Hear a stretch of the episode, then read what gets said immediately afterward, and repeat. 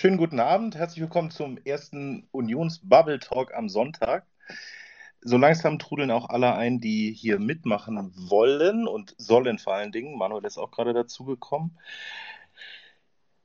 Ja, ähm, schön, dass das heute schon mal so weit klappt und wir alle mal zusammen sind. Ähm, wir haben uns einfach überlegt, weil ja aktuell alle politischen Talks in der Sommerpause sind und uns das irgendwie fehlt und wir uns gedacht haben, naja, also das können wir dann auch irgendwie mal selber machen und uns geht immer so ein bisschen die Unionsposition in letzter Zeit zwischen allen möglichen Themen etwas unter und wir wollen das Ganze einfach mal aus Sicht von ganz normalen Unionsmitgliedern diskutieren.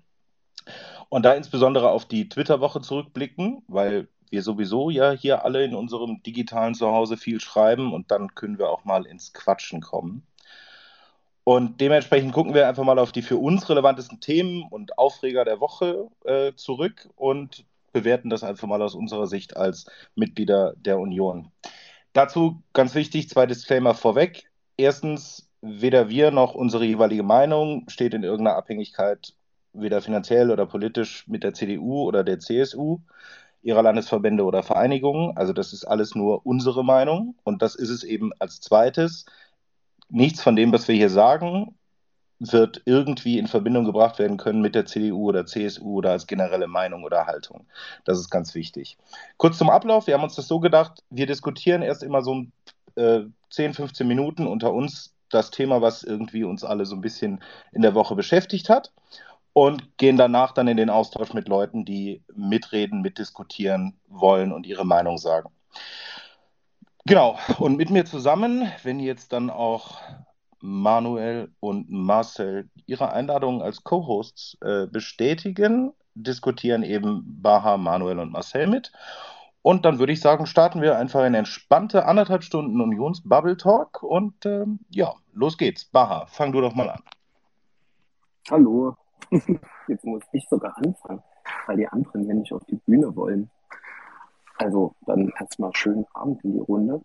Ich freue mich, dass hier immer mehr eintrudeln und dass wir heute einfach mal quatschen. Für mich ist es tatsächlich auch hier der, der erste Talk in dem Sinne. Insofern, ja, wie begann meine Woche? Ich glaube, das spannendste Thema war sicherlich das Brandmauer-Thema. da haben wir auch schon gesagt, damit fangen wir definitiv an wobei der Begriff ja wahrscheinlich schon so inflationär benutzt wurde, dass man sich wirklich schon die Frage stellen muss, was bedeutet das eigentlich? Aber da hören wir dann sicherlich auch die ein oder andere ganz, ganz spannende Definition. Ich habe mir ein Interview mal rausgekramt, was ich lustigerweise aber erst heute früh, heute früh, heute Vormittag gelesen habe. Und zwar war das in der Zeit von der Anne Henig und dem Marc Schieritz mit zwei CDU-Kommunalpolitikern, dem Matthias Kral, dem Götz Ulrich. Und es war ein unglaublich spannendes Interview. Warum? Weil es natürlich um diese Frage ging, Zusammenarbeit, ja, nein. Am Ende des Tages hat natürlich keiner von beiden für irgendeine Art der Zusammenarbeit strategisch oder in irgendeiner Art und Weise auch ähm, punktuell taktisch äh, plädiert. Aber an bestimmten Punkten, die wir kennen, haben die sich natürlich widersprochen.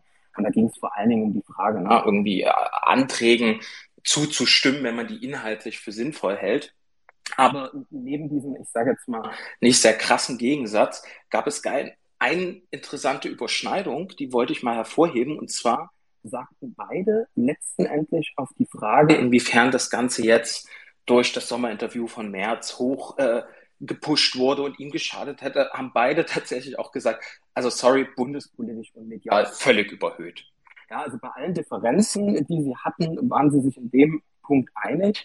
Und das fand ich eigentlich ganz spannend, weil so geht's mir und so geht's, glaube ich, auch vielen seit Tagen. Und wer jetzt auch das Sommerinterview heute mit, mit Söder gehört hat, fragt sich natürlich, ja, mein Gott, ähm, ist es denn tatsächlich ein Thema, wo wir auch wie bei den Grünen jede kommunalpolitische äh, Begebenheit nehmen müssen und jetzt irgendwie über Tage und vielleicht sogar Wochen durch das äh, Twitter-Dorf, durch die mediale Bubble ziehen müssen. Und wen bringt das dann? Und dann kam die zweite ganz spannende Überschneidung, und das war, glaube ich, die einzigen beiden.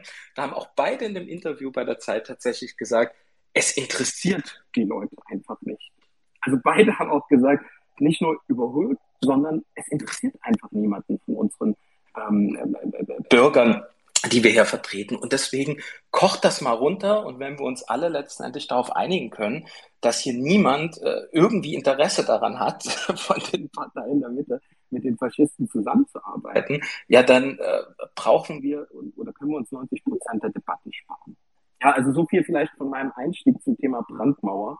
Ähm, keine Ahnung, wer noch das Interview gelesen hat oder vielleicht einen anderen Blick drauf hatte. Ich habe mich am Ende wieder gefragt, warum zur Hölle heißt das eigentlich Brandmauer und macht es Sinn, dass man sowas Absolutes wirklich hinstellt, was am Ende des Tages natürlich immer unter Beschuss steht, weil jeder legt eine Brandmauer natürlich anders aus.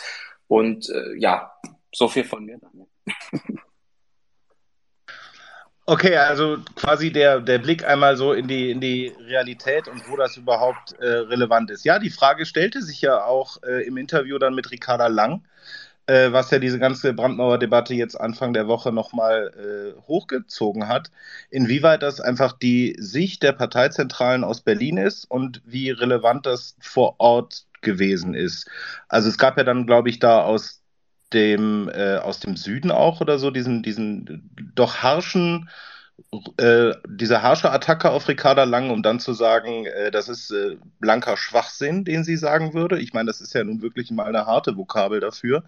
Aber das ist vielleicht genau der Punkt. Also Brandmauer als politisches Statement aus der Parteizentrale oder den Parteizentralen. Und dann natürlich die Frage, wie relevant ist dann überhaupt Merz Einlassung, der ja wirklich damals, also zumindest auch in meiner Lesart und Hörart sozusagen, ähm, schlichtweg darauf hingewiesen hat, dass selbst wenn ein Amtsträger der AfD da ist, dass man ja irgendwie mit den vorhandenen Mehrheiten im, äh, in den Räten auf jeden Fall trotzdem weiterarbeiten muss. Ich meine, das war ja die einzige Aussage, die man daraus wirklich ziehen konnte. Und ähm, man kann ja sogar als Kronzeugen mittlerweile von Mickey Beisenherz, Markus Feldenkirchen Nikolaus Blome und Jakob Augstein anführen, die alle sagen, Merz hat niemals behauptet, es muss eine Zusammenarbeit mit der AfD geben. Dementsprechend war das ja dann auch eine recht mediale Aufregung durch einmal den SZ-Artikel, wenn ich mich da richtig erinnere. Aber gut, die Frage, die ich mir halt wirklich stelle, ist, ist es ein politisches Manöver, um sich in den Parteizentralen und in der Berliner Bubble quasi auch zu definieren und hat das mit der Realität und mit der Basis wenig zu tun? Ich, ich werfe hier gleich nochmal ein, äh, weil das hat mich tatsächlich beschäftigt. Ich habe ja auch mit ein, zwei Leuten darüber gesprochen.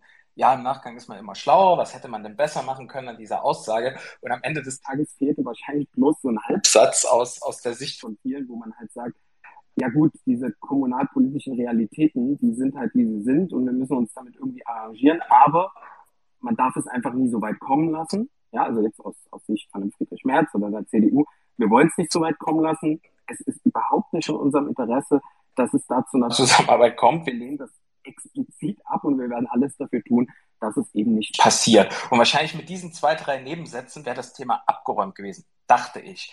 Aber deine Frage ist schon richtig, Daniel, weil der Punkt ist ja, wäre es denn wirklich abgeräumt gewesen? Oder hätte man einfach nur einen anderen Spin gefunden, um das halt hoch zu jazzen? Und genau da kommt ja der Punkt, ja, dieses, diese Situation jetzt mit den Kader Lang, der Mitarbeiterin und so. Also ich klammer mal die Mitarbeiterin aus, weil ich finde wirklich, die, die hat nichts falsch gemacht an der Stelle. Aber der Grund, warum wir uns ja darüber sogar amüsieren, also niemand von uns regt sich ja darüber auf, sondern hier auf Twitter haben wir ja schon fast eher unsere Freude mit diesem Fauxpas, weil es halt eben diese Doppelstandards in der Bewertung aufmacht und zeigt, dass er nicht nur Medien, sondern natürlich politische Beobachter da mit zweierlei Maß messen. Und da muss man die Frage stellen, ist man als CDU jetzt aus irgendeinem Grund unter besonderer Beobachtung oder gibt es halt tatsächlich dieses äh, Cut them some slack äh, bei anderen politischen Parteien, weil die halt eben nie im Verdacht stehen würden, irgendwie mit, mit Rechtsextremen zusammenzuarbeiten, was ich persönlich für Schwachsinn halte. Vielleicht, wenn ich an dieser Stelle einsteigen darf, ich bin ja froh, dass das jetzt mit dem Link ja auch funktioniert hat und ich sprechen kann. Ähm, genau, ich glaube, groß vorstellen brauche ich mich nicht. Man, äh, ich finde, wenn man jemanden folgt, dann lernt man auch sehr viel über den kennen, wenn er schreibt. Ähm, worauf ich hinaus wollte, ist äh, der Umstand, dass wir jetzt natürlich ähm, diesen Beschluss haben, diesen Unvereinbarkeitsbeschluss, der ja 2019, glaube ich, ähm, vom Bundesparteitag verabschiedet wurde und weshalb wir natürlich auch so ein bisschen ähm, ja diese Beobachtung auch verdienen. Ja, also wir haben dadurch natürlich ein Medium geschaffen, eine Institution, ähm, weshalb wir äh, besondere Beobachtung bedürfen. Ähm, aber ich möchte mal ganz anders die Frage stellen. 2019, als wir uns äh, diesen Beschluss gegeben gegeben haben, den ich auch äh, unvermindert für, für richtig halte und wichtig, ähm, auch gegenüber der Linkspartei im Übrigen. Ähm, andere Parteien ähm, haben solche Beschlüsse ja nun nicht, was die AfD angeht. Ähm, und da wundert mich halt schon so ein bisschen die Schlagseite in der Berichterstattung, weil ich sagen muss, ich persönlich finde es eigentlich ähm, mindestens genauso ähm, berichtenswert, vielleicht so vielleicht sogar ein bisschen mehr, ähm, wenn jetzt, wenn ich höre, dass äh, in dem Wahlkreis von äh, Ricarda Lang eben äh, gr lokale Grünenpolitiker mit mit der AfD zusammenarbeiten. Wenn wir jetzt von dem Argument her gehen, dass äh, Kommunalarbeit würde die äh, AfD etablieren, dann finde ich, ist es ja viel viel schrecklicher oder viel wirksamer, wenn es dann noch von linken Parteien oder Parteien aus dem linken Spektrum kommt, wenn plötzlich Grüne mit AfD-Leuten zusammenarbeiten. Das ist ja etwas, was eigentlich der Erwartung widerspricht, wo man ja sagt, na gut, es mag ja vielleicht an der einen oder anderen Stelle, mal abgesehen von äh, Personal ähm, und Ideologie der AfD, inhaltlicher Überschneidungen geben in der Kommunalpolitik.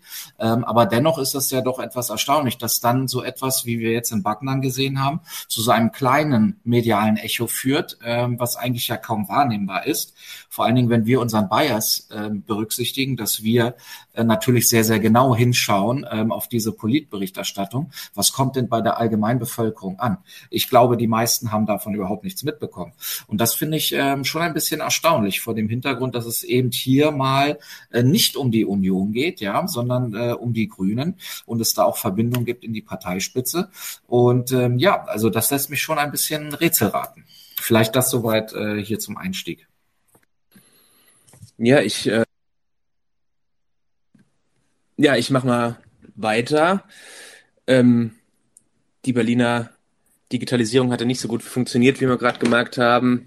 Gucken wir mal, ob die bayerische ein bisschen besser ist. Nee, äh, Spaß beiseite. Also es wurden schon ein paar gute äh, Punkte ja schon angesprochen. Ähm, also ich glaube, bei der Diskussion äh, ist das große Problem, dass es so überhöht wird und äh, die Bevölkerung eigentlich äh, gar nicht in dem Sinne interessiert. Und ähm, das ist wieder genau das Ding. Äh, es wird wieder über irgendwelche ja stilistischen Dinge diskutiert und der Inhalt kommt wieder komplett zu kurz. Ja, äh, nach dem Interview von März äh, gab es einen Shitstorm eine Woche lang äh, durch Twitter und äh, durch die Medien. Und äh, am Ende stellt sich dann nach dem ähm, Interview mit Ricarda Lang raus, ja, dass die Grünen am Ende genau das gleiche Problem haben. Ja, und das sind die, die natürlich auch am meisten am Ende auch draufgehauen haben. Und ähm, ja, jetzt sind sie mit den gleichen Problemen konfrontiert. Deshalb, äh, ich finde grundsätzlich, wir wissen doch, wenn wir ehrlich sind, dass alle demokratischen Parteien nicht mit dieser rechtsextremen AfD zusammenarbeiten wollen und werden. Das ist doch, glaube ich, allen Parteizentralen auch klar. Äh, es wird hier versucht, jetzt äh, ein, ja, äh, eine Sau durchs Dorf zu treiben, um natürlich auch die Union ähm, mit der Brandmauer zu konfrontieren, um einen Angriffspunkt zu schaffen. Aber letztlich wissen wir doch, dass das Ganze ähm, kompletter Schwachsinn ist und äh, keine, wie ich gerade eben schon gesagt habe, keine demokratische Partei mit diesen Faschisten zusammenarbeiten will. Gut, aber dann stellt sich ja eben für uns immer die Frage, und ich meine, da müssen wir uns auch nichts vormachen, es gibt ja immer mal auch vereinzelte Stimmen innerhalb der Union, ganz vereinzelte Stimmen in einigen Landesverbänden, die eben auch auf Landesebene dann irgendwie eine wie auch immer geartete Kooperation in Aussicht stellen oder irgendwie zumindest mal anmerken. Ähm, ich würde dir aber zustimmen, dass einfach völlig, also für mich zwei Dinge schon alleine als Mitglied der CDU. Ähm, einerseits sind wir ideologisch wie auch programmatisch wie auch politisch komplett divergent von der, von der AfD? Und zum Zweiten, was hätte es denn für einen Effekt auf die Union, wenn wir auch nur an einer Stelle mal mit denen wirklich kooperieren wollen würden? Wir würden äh, ein ich habe das schon mal auch getwittert, also wir werden ja einen Exodus an Mitgliedern haben, sodass die Union danach einfach brach liegt. Die Partei würde das ja im Leben nicht, also würde das nicht überleben können.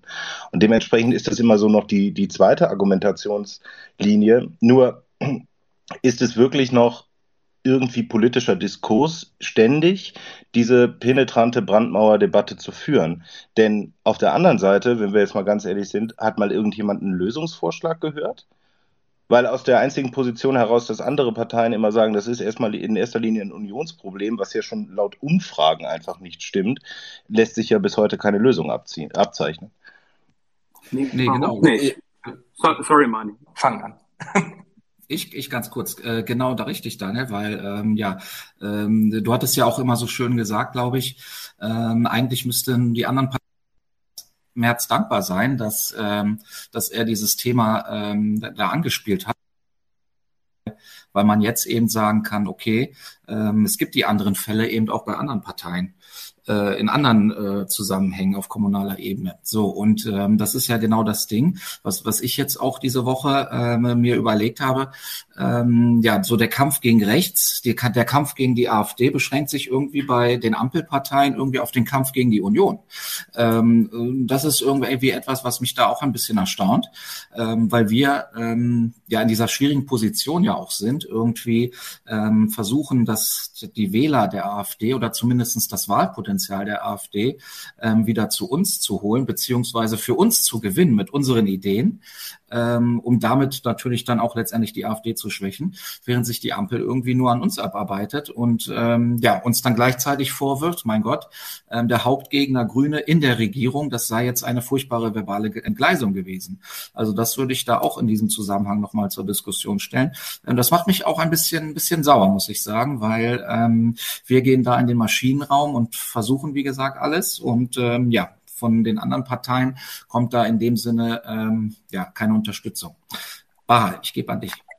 Ich wollte eigentlich genau zwei Punkte, die du gesagt hast, aufgreifen. Zum einen heute das Interview ja auch mit Ricardo Lang gelesen, wo ja auch auf die Frage, wie man jetzt mit der Situation umgegangen ist oder umgeht zukünftig, auch nur die Antwort war, ja, da gibt es eine Parteilinie und die setzen wir um. Ja, aber was heißt denn das jetzt konkret, wenn es das nächste Mal wieder passiert und irgendwo in der Kommune zu einer Zusammenarbeit kommt. Und die gibt's ja jetzt schon. Also es muss sie halt bloß mal irgendein Lokaljournalist ans Licht bringen oder irgendwie die Bild wiederfinden oder wer auch immer.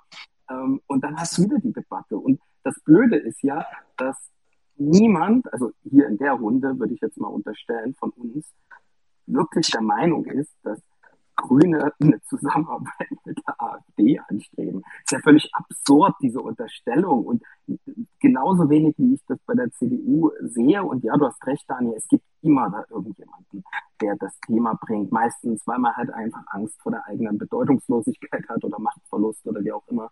Ähm, aber da muss man halt einfach klar widersprechen und gut ist. Aber das sind vereinzelte Stimmen.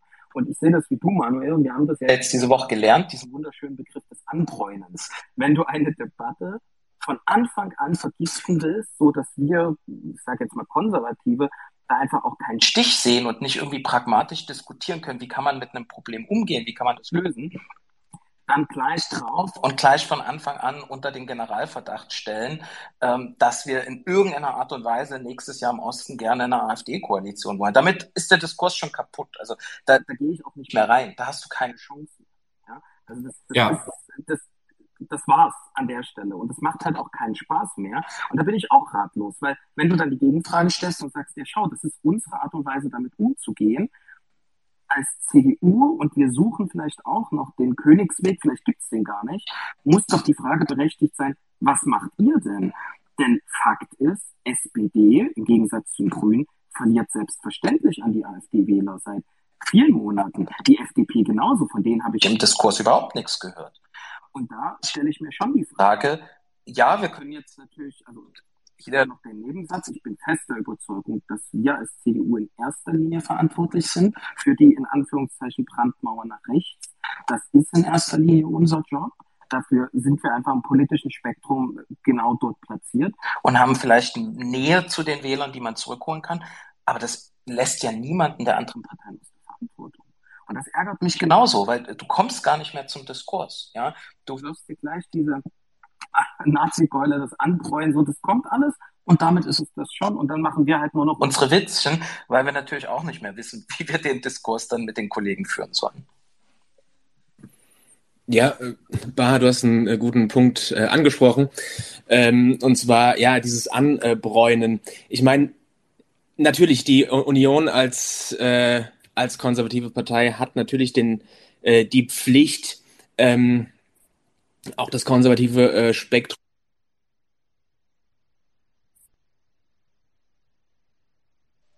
Jetzt haben wir Marcel verloren. Sonst müssen wir, können wir die zum Co-Host machen, Daniel? Äh, nee, für die Co-Hosts gehen nur zwei, aber das liegt aber definitiv an der Verbindung und nicht am X sozusagen. Dann liegt das an Bayern, eindeutig. Habe ich mich gerade eben wieder zu weit aus dem Fenster gelehnt, ich merke es schon. Ne? Danke, Markus. ja, oh mein Gott. Ähm, ja, aber er schaltet mich auch ständig auf äh, stumm. Komisch jetzt. Ja, das ist Seltsam. Na, jetzt geht's. Jetzt geht's gerade. Okay, ja, dann. Äh, na, jetzt geht's zwischendrin mal wieder nicht. Äh, ich gebe einfach mal das Wort ab und guck mal, ob hier, ob ich hier irgendwas geregelt krieg. Hm, okay, also da jetzt auch gleich die Bühnenzeit sozusagen noch abläuft, es gab ja noch einen interessanten Einwurf die Woche, fand ich zumindest, und zwar war das äh, unser aller JU-Vorsitzender, äh, Johannes Winkel, der ja dann nochmal die Debatte in die andere Richtung eröffnet hat und die Frage auch mal zur Linkspartei gestellt hat. Und wir sind uns ja alle einig, dass wir die Linkspartei und die AfD äh, nicht miteinander auf eine Ebene stellen wollen. Und da ist jetzt genau der Timer. Ähm, eine Sache dazu nur, ähm, definitiv stellen wir die Linke und die AfD nicht auf eine Ebene. Das macht auch innerhalb der CDU keiner. Aber wie definiert die Union denn eigentlich dann mittlerweile sozusagen die Ablehnung nach links? Jetzt mal Thüringen und Ramelow einmal ausgenommen. Aber die große Frage, die sich doch da dann auch stellt, ist, wir müssen ja dann einfach unsere Abgrenzung an, nach beiden Seiten einfach mal so definieren, wie sie ist. Denn von der Linken unterscheidet es uns ja immer noch, und das wird sich ja auch nie ändern, ideologisch und historisch. So. Und dann ist die Frage eben, wie definieren wir es dann mal konkret auch nach rechts? Und da fehlen mir auch immer noch ein paar Antworten innerhalb der Union. Und jetzt würde ich dann vorschlagen, dass wir die Diskussion auf alle Zuhörer erweitern, wer sich meldet und mit diskutieren will. Baha, machst du? Absolut. Ich sehe auch hier, der, der Gundolf Siebecker, der hat auch schon geschrieben, dass er gerne was sagen würde. Vielleicht hat er auch schon eine Idee, wie wir die Abgrenzungsthematik lösen können. So, hallo. Herr Siebeck verbindet sich gerade noch. Ich wäre ja beim Du geblieben, aber da wir uns nicht kennen, lasse ich es mal mit dem Sie. Bitteschön. Noch stumm, sagt nichts.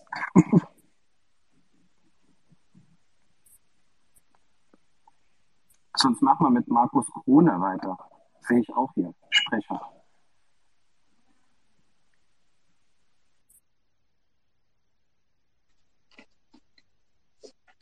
Hallo? Ja, wunderbar. Ja, hier ist der Gunnar Wiedecke. Guten Abend. Ja, Hallo. Folgendes möchte ich gerne einbringen. Also das Problem AfD ist ein Problem und es ist doch kein Problem, weil es natürlich ein Tabu ist. Die Frage ist, wo ist die Lösung? Die Lösung wird es wahrscheinlich zu den Landtagswahlen noch nicht geben. Allerdings muss es die Lösung zur Bundestagswahl geben. Kann da nicht so ausgehen, dass Union und AfD über 50 Prozent haben, aber die bürgerliche Mehrheit dann überhaupt nicht zum Zuge kommt. Das ist ja das eigentliche Ziel von den Linken. Äh, deshalb äh, wurde von denen das Tabu AfD so beschworen, nicht weil sie vor radikalen Leuten Angst haben, das sind sie selber, sondern weil sie der CDU, der Union verunmöglichen wollen, mit der AfD zu koalieren. Bei der AfD gibt's Leute, jede Menge, die Antidemokraten sind. Das sei auch mal kurz erwähnt, wie die Denke dort ist. Die ist nämlich ganz einfach. Die Leute denken, wie Höcke, die Demokratie hat uns diese Probleme eingebrockt und diese Demokratie ist nicht in der Lage, diese Probleme wieder zu lösen. Also brauchen wir sie nicht mehr. So, die Demokratie hat uns diese Probleme eingebrockt. Die sind uns meines Erachtens viel, viel größer, als sie bislang wahrgenommen werden. Ähm, Seehofer hat das mal überspitzt formuliert. Die Migration ist die Mutter aller Probleme, hat er gesagt. Aber ich würde es eingrenzen sagen, die Migration ist die äh, Mutter der wesentlichsten, der größten Probleme, die wir im Land haben. Und sie droht uns unsere eigene Zivilisation im Ganzen wegzunehmen. Das sage ich als jemand, der selber einen Muslim als Trauzeugen hat. Ähm, also ich kenne den Islam ziemlich gut. So, äh, das Problem, AfD muss also von der Union irgendwie angegangen werden. Die Frage ist, wo ist die Lösung? Eigentlich ist sie ganz einfach und ich denke von manchen Leuten auch schon angedacht. Es braucht die Gründung einer neuen Partei oder die Belebung einer bestehenden Partei durch wesentliche Leute. Das heißt also, zur Bundestagswahl braucht es dann in der Lücke, in diesem riesen Gap zwischen Union und AfD, braucht es eine Partei, die es AfD-Leuten möglich macht, rüberzugehen und damit eine Partei zu schaffen, schon im Deutschen Bundestag vorhanden, die sich dann in den Bundestagswahlen bestätigen lässt und die dann eben auch mit der Union und vielleicht noch mit der FDP zusammen koalieren kann. Die AfD ist tabu, das ist wahr. Aber ähm, die Lösung muss her und ich denke, das wissen auch alle. Und die einzige Lösung, die möglich ist, ist eben die, die Gründung einer neuen Partei oder die Belebung einer Partei. Ich denke, das weiß auch der Herr Maaßen sehr genau, dass das so ist. Und ich denke, dass er in diese Richtung auch überlegt. Ich bin selber ein Gründungsmitglied der Werteunion haben zwei Jahre lang den Bundesvorstand angehört, also Gründungsmitglieder. Damals waren wir so knapp 70 Leute und ähm, habe zwei Jahre den Bundesvorstand angehört. Da wurde dann leider Gottes nicht von Anfang an, aber dann sehr schnell auch mit dem ersten Vorstand noch eben so viel falsch gemacht, dass all die tollen Möglichkeiten sich aufgetan hatten. Also der Alexander Mitsch saß mit der Annegret Kamm-Karrenbauer zusammen im Konrad-Adenauer-Haus in Berlin der Klingelhöfer Straße wurde dazu über eine Stunde von ihr empfangen und es waren jede Menge Leute bei der Wertunion aus der äh, CDU, aus der CSU und haben dort Vorträge gehalten. Da gab es überhaupt keine Berührungsängste. Der Röller war da gewesen. Also ähm, da wurden eben Fehler über Fehler leider Gottes gemacht. Das ist nun ähm, Schnee von gestern, interessiert eigentlich niemand mehr. Die Werteunion ist auch nicht wiederzubeleben. Allerdings die Mission von Herrn Maaßen lautet eigentlich eben die Schaffung einer neuen politischen Kraft als Partei, die den Deutschen Bundestag einzieht als Alternative, sage ich mal, zur AfD für die Union. Das ist der entscheidende Punkt. Denn dass es eine bürgerliche Mehrheit 2025 geben wird im Deutschen Bundestag, das steht ja fest. So, das war mein Beitrag. Alles klar, danke. Ähm, wenn niemand was aus unserer Runde dazu konkret sagen will, können wir das auch gerne als Punkt stehen lassen, Daniel. Wir haben ja noch eine Wortmeldung und müssen dann weiter. Oder Manuel, willst du was dazu sagen? Ich würde vielleicht nur äh, einen Punkt sagen, ähm, weil, weil das häufiger jetzt in den, in den letzten Tagen diskutiert wurde, ähm, was eingangs gesagt wurde, ähm, dass eigentlich ja, dass so ein bisschen ein bisschen strategisches Kalkül ähm, der, der linken Parteien sei, dass denen eigentlich das ganz gut gefällt, sich dadurch dann ähm, Mehrheiten für bürgerliche Mehrheiten nicht bilden können. Also da, da, da gebe ich irgendwie ein bisschen in Zweifel, ja, weil ähm, ich glaube wirklich niemand ist äh, happy über diese Erscheinung. Ähm, äh, vor allen Dingen wir auch sollten das nicht sein. Ähm, das ist eben nun mal so ein Faktor, dass, äh, und das war es ja auch schon immer, das hat die SPD auch äh, nach der Wende sehr schnell gemacht, eben die linke PDS damals ähm, quasi etabliert ähm, und in Landesregierungen geholt. Ähm, das haben wir ja äh, jetzt auch nicht getan mit der AfD, was ja auch vollkommen richtig ist. Das ist eben so eine historische Konfiguration, die sich ergeben hat. Das ist gar kein Kalkül, das konnte man nicht planen. Also da würde ich doch ein bisschen abschichten, ähm, weil ich finde, wenn ich mich mich auch unterhalte mit, mit Leuten aus, aus den anderen Parteien, SPD, Grüne oder so, ähm, die, die, die freuen sich nicht, dass es die AfD gibt. Ja, also. Das habe ich ja mit keinem Wort behauptet. Das, ja, ja, genau, aber das irgendwie, dass die, ähm, sage ich mal, die nicht so bekämpfen würden, weil es denen doch ganz gut äh, stünde. Ähm, das habe ich nicht behauptet. Ich habe nur gesagt, dass die äh, Linken doch selber Radikale sind auch mit Radikalen sofort würden ja. zusammenarbeiten. Die würden also, die würden selber auch mit der AfD zusammenarbeiten, ganz pragmatisch, tun es ja dann auch, wie wir gehört haben. Das ist in deren Blut drin. Ähm, dazu kenne ich Politik schon lang genug. Ähm, das ist in deren Blut drin. Ähm, was ich gesagt habe, ist, dass die Linken, die Grünen subsumiere ich immer darunter, das sind Linke, ähm, dass die eben diesen Streit äh, mit der AfD, den gesellschaftlichen Streit, immer gerne hochhalten, um es eben bürgerlichen Kräften zu verunmöglichen, eine Koalition auch nur mit Teilen der AfD herbeizuführen. Ja? Ähm, das ist das, was ich gesagt habe. Und das ähm, ist ja auch ohne Zweifel richtig. Ähm, und wir haben den absurden Zustand eben, dass äh, die Ricarda Lang eben in, in ihrem Heimatort eben dort äh, wissentlich mit der AfD zusammengearbeitet hat. Das war ja vergangenen November gewesen. Das wusste die Ricarda Lang garantiert ähm, und dann eben äh, jetzt, wo es rauskommt, dann eben sagt, äh, damit er auch durchkommt, ja, wir dürfen nicht mit denen zusammenarbeiten und sie sei strikt dagegen und, und damit durchkommt. Dabei wusste sie das haargenau, dass die mit denen zusammengearbeitet haben. Das ist aber eben die Pragmatik, die die Linken immer gehen, wobei eine Ricarda Lang äh, würde ich nicht mal die geistige Kraft ähm, äh, zumessen wollen, irgendwie linke oder rechte oder sonst irgendwas zu sein. Das ist einfach nur eine Sprachmaschine. Das kann sie ganz gut. Sie übernimmt die Sprechblasen aus ihrer Partei und das kann sie perfekt. Daran ist sie wirklich sehr begabt, aber ähm, ja, wir müssen uns nicht weiter über sie unterhalten. Ich würde das jetzt auch mal abbinden, den Punkt, weil wir gern zum nächsten wollen. Also sorry, Matthias Libertas, aber vielleicht können wir gleich beim nächsten Punkt nochmal reingehen. Ähm, äh, vielen Dank, äh, Herr Siebeke. Ähm, ich würde trotzdem nochmal darauf hinweisen, wir wollten das zu Anfang machen. Weil das jetzt natürlich schon etwas, ich sage jetzt mal auch härter war in der Formulierung. Aber lasst uns bitte, wenn es um einzelne Personen äh, geht, anständig äh, sprechen. Also genauso wie, wie wir das uns auch wünschen, wie mit uns umgegangen wird, würde ich jetzt davon absehen, dass wir uns hier auf einzelne Personen ähm, einschließen und da irgendwie ähm, ja, diffamieren will ich jetzt nicht sagen, aber ich will niemanden irgendwie herunterspielen an der Stelle. Insofern äh, für die nächsten Redner bitte auch nochmal den Hinweis. Daniel, nächster Punkt. Ja, wir müssten wirklich dann schon zum nächsten Thema, äh, was allerdings in Teilen damit auch zusammenhängt. Ähm, und zwar, das ist uns beiden aufgefallen diese Woche.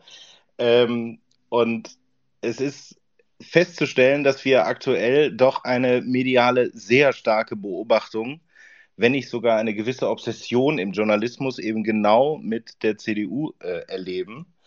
Es war, glaube ich, einmal die Umfrage jetzt zur Beliebtheit der Ampel. Und wenn man dann die Tagesschau dazu gelesen hatte, ging es aber dann trotzdem nur um die Beliebtheitswerte von Friedrich Merz äh, innerhalb der Anhängerschaft und innerhalb der allgemeinen Wählerschaft.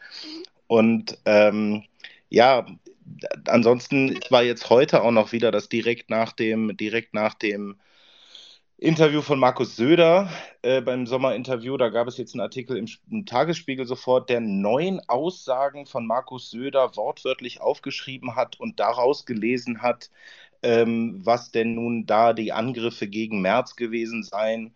Und dann hatten wir auch noch, äh, ich glaube auch der Tagesspiegel, das war, ähm, dass als Kai Wegner sich jetzt zur Schuldenbremse geäußert hat, dass das auch immer direkt ein Riesenproblem und Riesenthema für Friedrich Merz wird. Und ich frage mich dann manchmal, ob wirklich jetzt die Ampel so uninteressant ist für den Journalismus, dass egal was innerhalb der Union passiert, egal ob sich ein Ministerpräsident oder sonst irgendjemand äußert, dass das immer einfach zu einem Riesenproblem innerhalb der Union stilisiert wird. Weil, sind wir mal ehrlich, was haben wir in den letzten Wochen mal innerhalb der oder aus, aus der SPD herausgehört? Weil da ist scheinbar auch wieder wie im Wahlkampf schon äh, Tauchstation. Und die Frage würde ich schon mal stellen wollen, ob wir so interessant sind oder äh, ob äh, die Ampel einfach wirklich keinerlei Inhalte außer dem regelmäßigen Streit, den eh keiner mehr ertragen kann, mitkriegt und deswegen dieser Streit auch innerhalb der Union gesucht wird. Oder ist man da jetzt schon so weit, dass es eine Lust schon daran ist, Friedrich Merz irgendwie scheitern zu sehen oder so? Und ähm, das, ich fand das ganz interessant. Es war diese Woche noch äh, Stefan Detjen bei äh, Studio 9 im Humboldt-Forum bei Corbinian Frenzel. Und da ist aus dem Publikum gefragt worden, welche Verantwortung hat Journalismus eigentlich für die Kommunikation in der Politik? Und dann hat Stefan Detjen darauf geantwortet, ja, die Frage müsse sich Journalismus regelmäßig stellen, denn so wie wir berichten, das macht ja schließlich auch was mit Leuten. Und äh, ich will jetzt nicht so weit gehen, dass das mittlerweile in der Obsession fast so, so einen Wolf-Charakter annimmt, bis zum Bobbycar damals. Aber dass wir schon mal die Frage stellen dürfen, ist, was was zeichnet den Journalismus eigentlich darin immer aus, ständig irgendetwas in die Union hineinzuschreiben? Weil so wie ich das größtenteils aus der Union höre, ist das überhaupt jetzt nicht regelmäßig Thema, wer jetzt wie gegen Friedrich Merz schießen will. Willst du anfangen, Manuel? Oder? Ja, ähm, das ist ja, das ist ja auch ein Thema, was mich äh, sehr bewegt. Und äh, mein Eindruck ist ja nun wirklich, dass wir als Union dass wir als Union irgendwie so gar nicht aus der Regierung ähm, raus sind. Ja, wir sind irgendwie immer noch in Verantwortung. Normalerweise ist eine Regierung wird abgewählt, man geht in die Opposition, man erhält Zeit, sich zu erneuern, inhaltlich und personell. Ähm, personell sind wir schon ganz gut aufgestellt. Inhaltlich arbeiten wir ja dran. Ähm, Grundsatzprogramm ist ja ein Stichwort, äh, was uns beschäftigt. Ähm, aber auch andere Themen, die wir entwickeln wollen. Das ist ja nun kein Geheimnis dass wir da ähm, einige Defizite haben. Aber das gehen wir ja an, nur dafür braucht es ja auch Zeit. Aber irgendwie ähm, ist es dann doch so, dass wir ähm, ja medial in der Aufmerksamkeit irgendwie so die Ersatzregierung sind. Ja, also ähm, man schaut ganz genau hin, ähm, wie wir abstimmen, wie wir uns, ähm, wie wir uns äußern zu anderen. Jedes Wort wird auf die Goldwaage gelegt. Ähm, da kann das dann auch irgendwie aus der dritten Reihe kommen. Ähm, das bekommt gerade eine Aufmerksamkeit äh, in den Medien. Und äh, genau, März scheint ja offensichtlich äh, zum Abschluss freigegeben worden sein. Dann, ich habe mir das mal gerade hier parallel aufgerufen. Der Tagesspiegel hat wieder sehr gute Arbeit geleistet. Ja, um, um 17.30 Uhr neun Punkte von von Söder aus dem Interview, warum er gegen äh, März schießt. Man will jetzt eben diesen Konflikt herbeischreiben. Ne? Das, äh, das ist nun mal auch so. Ähm, aber es ist doch schon ein bisschen überraschend, ähm, weil ja, die, die Union kann nicht einerseits ähm, Opposition sein und dann auch anecken und ähm, auch eigene Wege gehen, auch mit einem eigenen März, der eigene sprachliche Akzente auch setzt, der aber auch nie so klingt wie die AfD. Das muss man ja auch mal sagen nach diesem Wochenende, was jetzt vorbeigegangen ist, ähm, mit dem äh, Europawahlkampfparteitag äh, der AfD, was dort eigentlich für eine Sprache passiert ist, äh, was wir dort hören. Ähm, das möchte ich mal auch äh, an dieser Stelle sagen. Ähm, das ist ja nun wirklich nichts, wo, wo wir irgendwie in der Nähe auch nur sind. Ja, und ähm, es ist alles ein bisschen schwierig. Also ähm, vielleicht das so als, als Input von mir. Äh, Baha, wenn du gerne übernehmen möchtest, dann bin ich dir sehr verbunden. gerne, danke dir. Also ich setze mal auf den, das Sommerinterview mit Söder auf. Das ist mir heute auch aufgefallen. Das Sommerinterview beginnt und die ersten Fragen drehen sich tatsächlich um Friedrich Merz, wenn man so möchte. Und man fragt sich, ja, okay, es ist wichtig. Es ist irgendwie ein Thema, was alle beschäftigt. Die Union selber äh, ist ja auch dafür verantwortlich, dass das Thema am Leben gehalten wird. Und dennoch würde ich schon sagen, es gibt inzwischen eine krasse Obsession mit der CDU, der CSU, mit dem Verhältnis der, der potenziellen Kanzlerkandidaten untereinander. Und ähm, letztendlich äh, glaube ich, dass wenn wir uns einmal angucken, was da, was da jetzt aktuell passiert, ist es ja letztendlich ein Selbstfindungsprozess, der bei der Union stattfindet. Und natürlich ist es spannend, der Union bei diesem Prozess zuzugucken. Das verstehe ich auch. Ähm, und gleichzeitig denke ich dann aber, wir haben eine Regierung aus drei Parteien, also es sind tatsächlich drei unterschiedliche Parteien, die ja alle auch nochmal ganz spannende ähm, Themen hergeben, über die man sich unterhalten kann. Und dann haben sie natürlich eine Regierung äh, gebildet, wo man auch nochmal ganz spannende Entwicklungen gerade sehen kann. Und äh, das ist doch eigentlich der Schwerpunkt der Berichterstattung. Und warum findet das nicht statt? Und jetzt könnte man sagen, ja, du bist in deiner Bubble, du hast einen Bias, du siehst es nicht, es findet durchaus statt.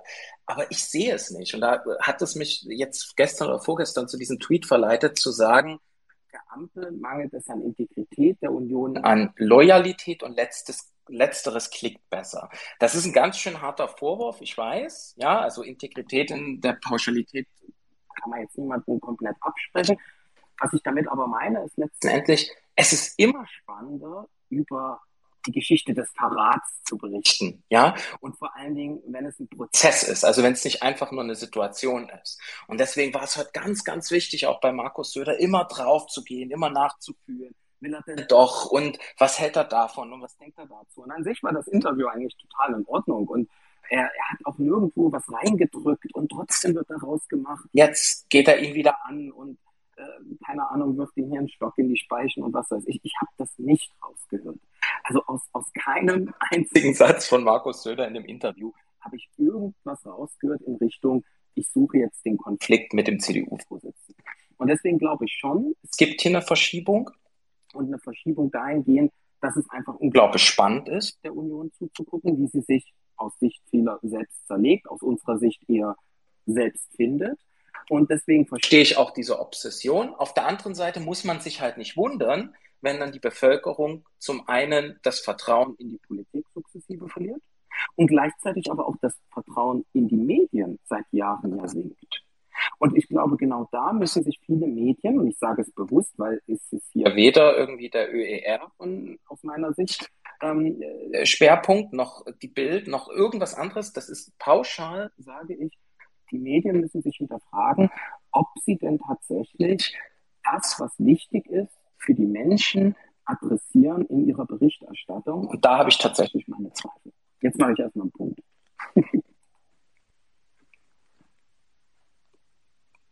Marcel, Daniel? Ja, ähm, ich habe mal das Gerät gewechselt, vielleicht klappt das jetzt äh, besser.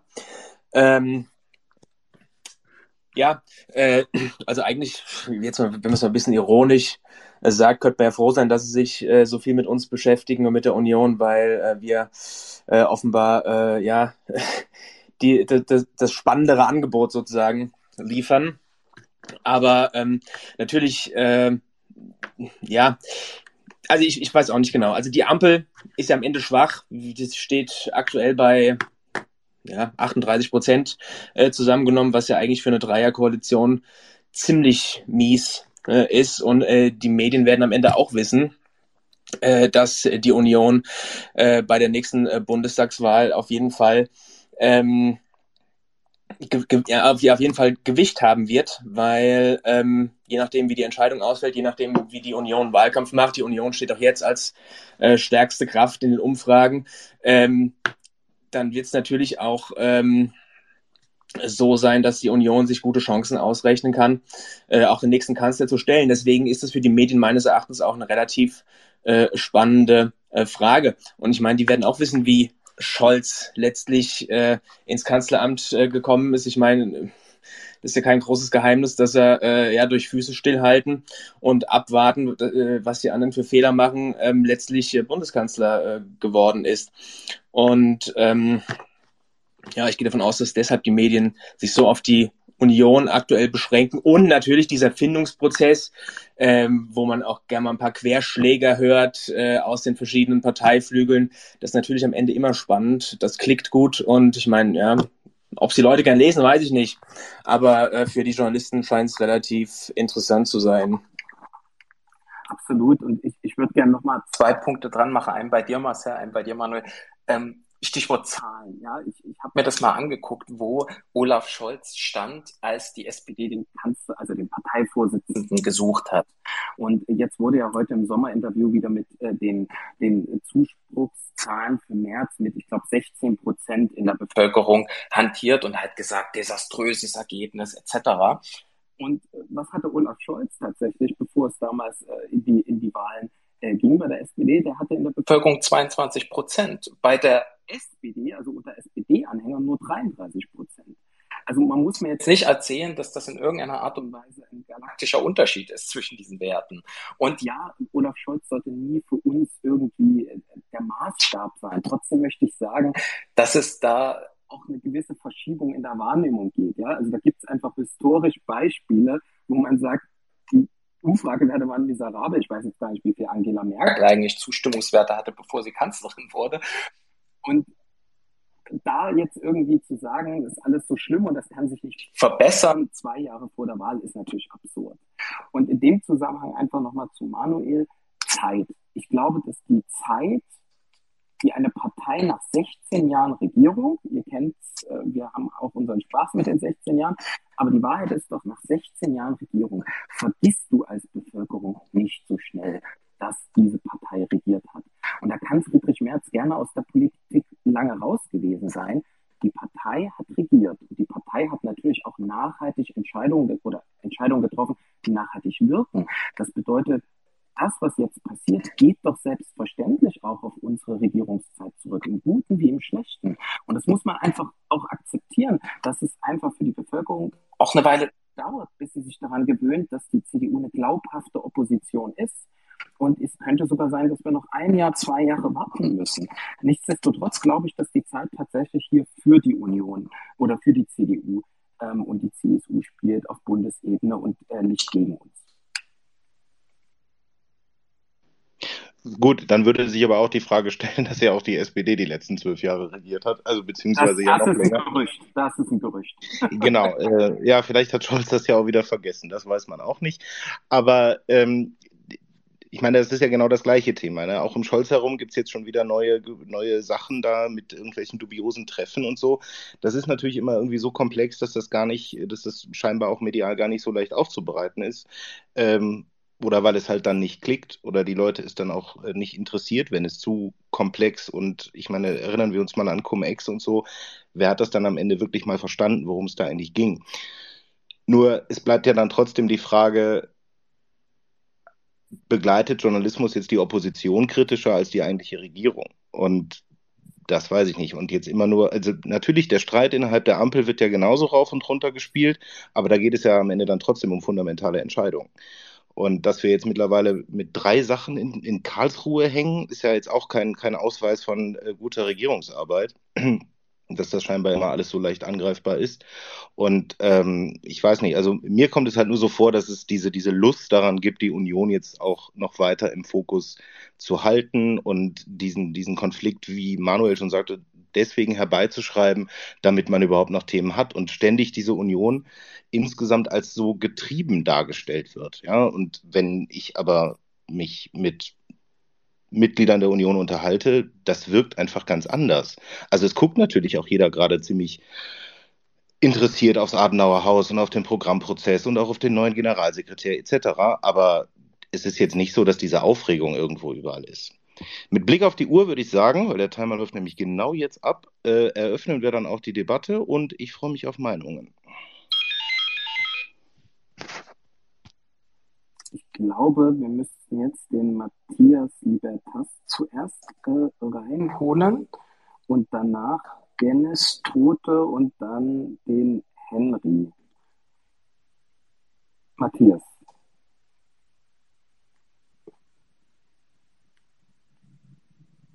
Manchmal glaube ich, die Leute melden sich und dann haben sie vergessen, dass sie mal was sagen wollen. Hört man mich? Jetzt, Jetzt ja, super.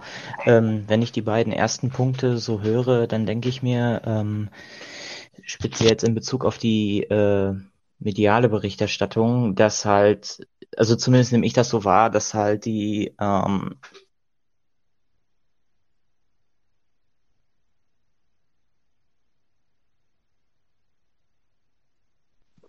Hallo? Ich glaube auch das Verbindungsproblem hier. Sonst weißt du, ich hole mal den Dennis Rote da rein, verbinden und gucken wir mal, ob er was sagen möchte. Äh, also ich bin jetzt aktuell Sprecher. Ja, genau. Okay, super. Ähm, ja, erstmal vielen Dank, dass ihr diesen Talk organisiert. Es ist großartig, der Transparenz weg. Ich habe beim letzten Mal SPD gewählt, würde es auch wieder tun, aber es ist großartig. Total in Ordnung. ja, nee, ich merke das, ich merke das. Ähm, ich ich finde gerade die Debatte gerade über die Berichterstattung über Friedrich Merz ein bisschen unterhaltsam. Weil, äh, war es die letzten 16 Jahre anders? Ich erinnere mich, wie die SPD gestöhnt hat, boah, die Merkel, die ist langweilig, die macht nichts und bei uns wird der Konflikt heraufgeschrien mit dem Triumvirat Steinmeier, Steinbrück und Gabriel äh, Kurt Beck wurde, wurde völlig kaputt geschrieben.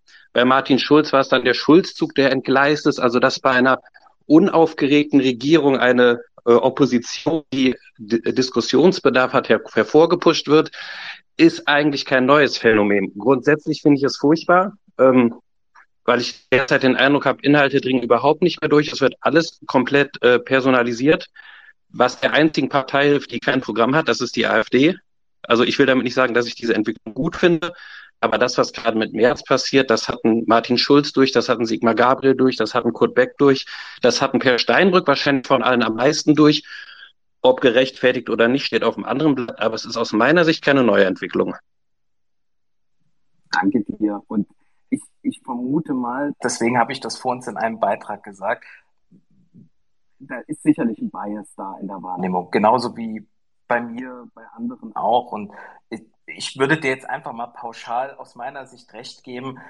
Und deswegen ist es, glaube ich, wichtig, dass man dann aber in der eigenen Partei sagt, was tun wir dagegen? Ja, also man muss es ja nicht akzeptieren.